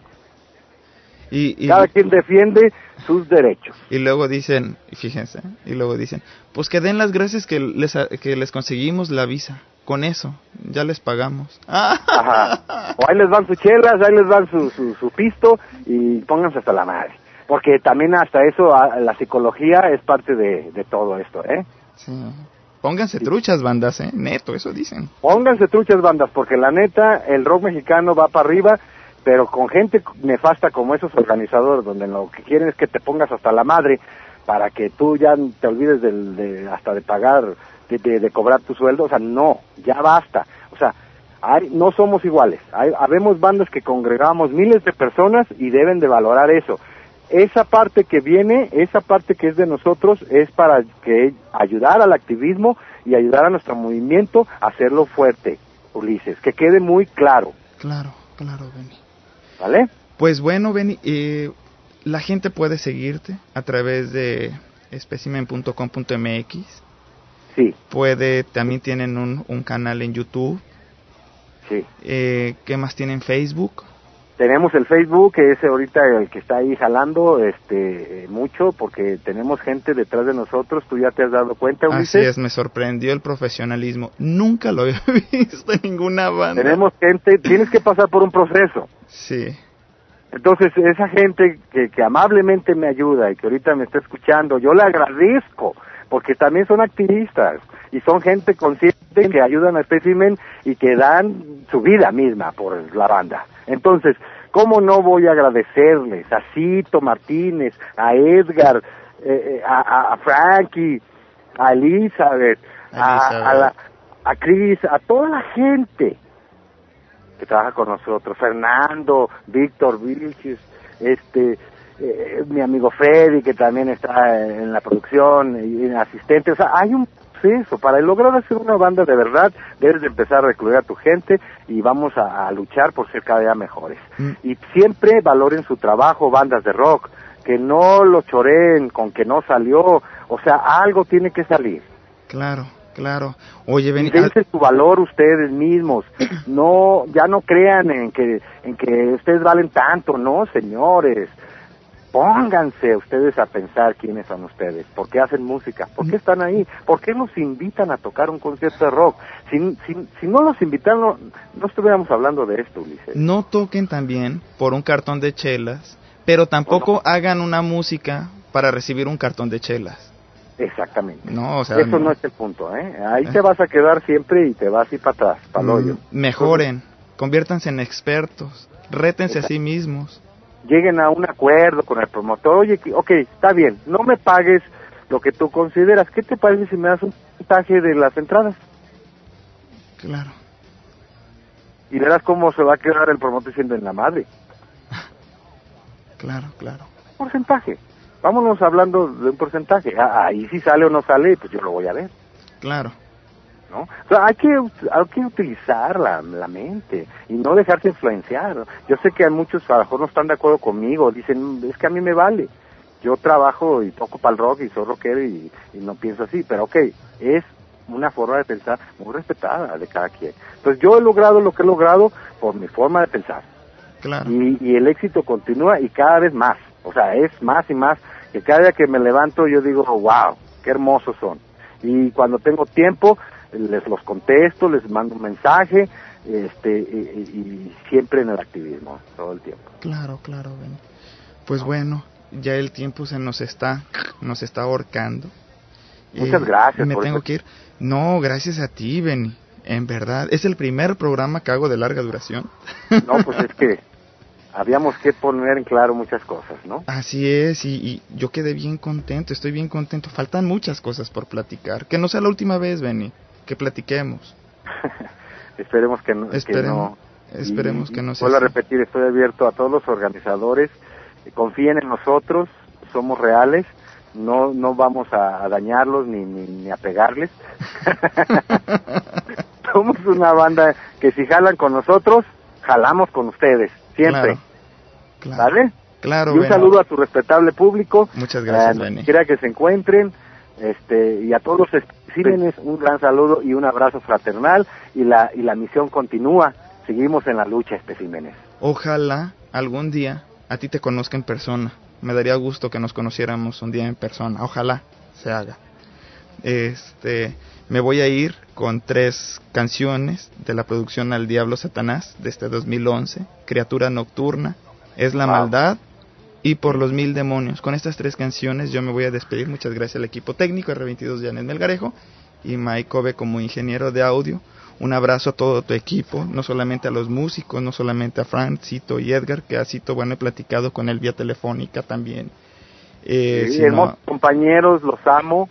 Sí. En serio. Yo sí amo a mis músicos, ya de veras. Y es un amor de carnales. Claro, amor de, de- de- músicos que sabemos lo que estamos haciendo y, y de veras. Eh, para, te- para poder ser una banda chingona hay que saber a- a respetar y querer a tus compañeros y, y- y- y demostrarles que estamos unidos para juntos, porque Claro. somos espécimen. Claro, Benny. Y, y, ante, y, a, y a cada parte cada uno tiene su leyenda, ¿eh? déjame decirte. Ya los iré Son entrevistando poco a poco. Le traigo el ojo, le traigo el ojo a Cito, ¿eh? No creas. Ay, También. Es un hermano, es un carnal. También un, un hombre genial, genial, la verdad sí. A todos mis compañeros y toda la banda y la producción es gente que me merece mis respetos y mi apoyo ante todo. Benny, pues muchísimas gracias. Me voy, señoras. Recuerden que yo fui, soy y seré Ulises Osaeta. Nos estamos viendo en la pues en la siguiente entrevista. Ya saben, La Cloaca Internacional es el programa. Lacloacainternacional.com es una de las páginas web. No me queda más que decirles adiós.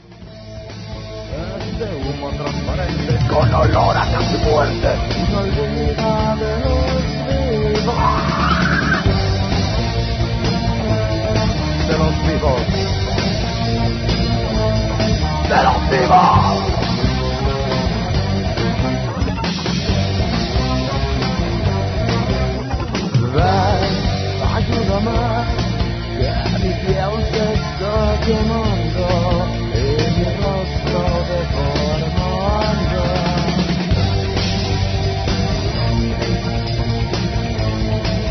Este grito que me ahoga, este mundo que me traga. Una vida de los vivos.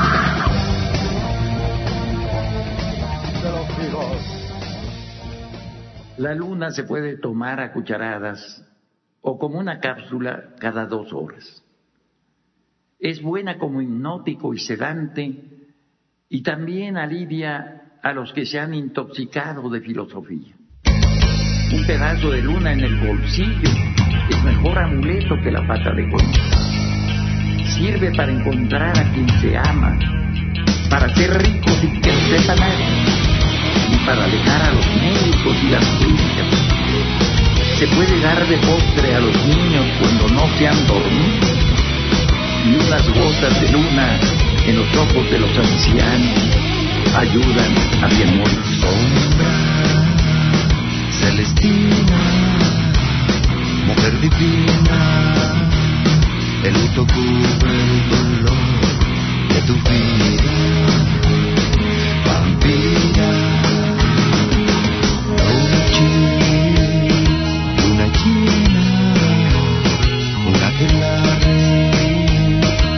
negro tiene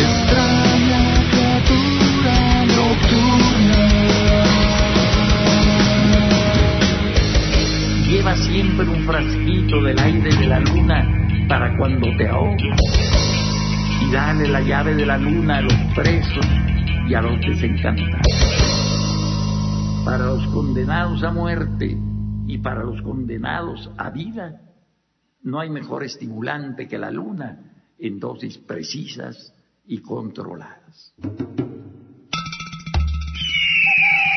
Considerando que el desprecio y el mero desconocimiento de los derechos naturales provoca graves atentados contra la naturaleza y conduce al ser humano a cometer crímenes contra los animales, se proclama que todo acto o decisión que ponga en peligro la supervivencia de una especie salvaje constituye un genocidio, es decir, un crimen contra la especie.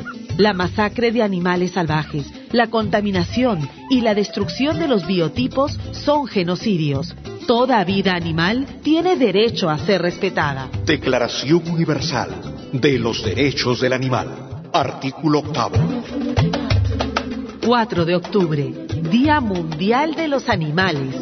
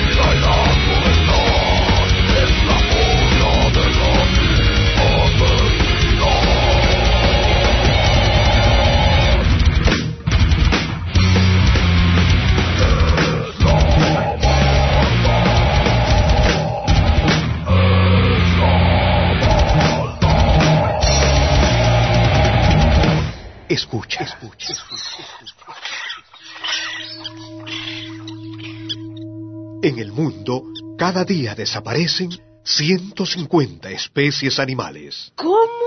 ¿Y ya nunca más las volveremos a ver ni a oír? Nunca más. Ahora, escucha. Los gases contaminantes envenenan la atmósfera y enferman la tierra. Mueren las aves. Mueren las aves. Mueren, mueren, mueren. Mueren animales y plantas. Muere la madre tierra. Muere la madre tierra. Al ritmo que vamos, a fines de este siglo, habrá desaparecido la mitad de todas las especies vivas sobre la faz de la Tierra. Pero hay que hacer algo para impedir este desastre. Usted y yo, señora, lo haremos, pero... ¿Y los grandes contaminadores? No lo ves, va muriendo lentamente mamá tierra, mother. No aspiremos a vivir mejor que los demás, sino a que todo el mundo viva bien. Un mensaje de la comunidad andina y esta emisora. Grite, grite, no lo ves, va muriendo lentamente mamá tierra, mother.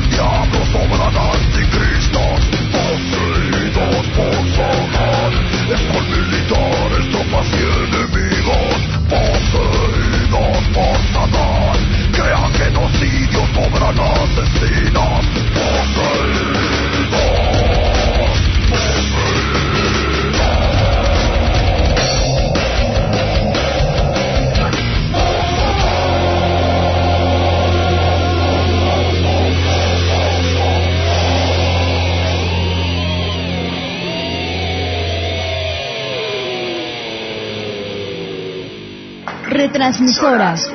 Retransmisoras. Estados Unidos. Corporativo9.com. Canadá. Telarana.net. Perú. Radioteca.net. Argentina. Unionverdadera.com.ar. México.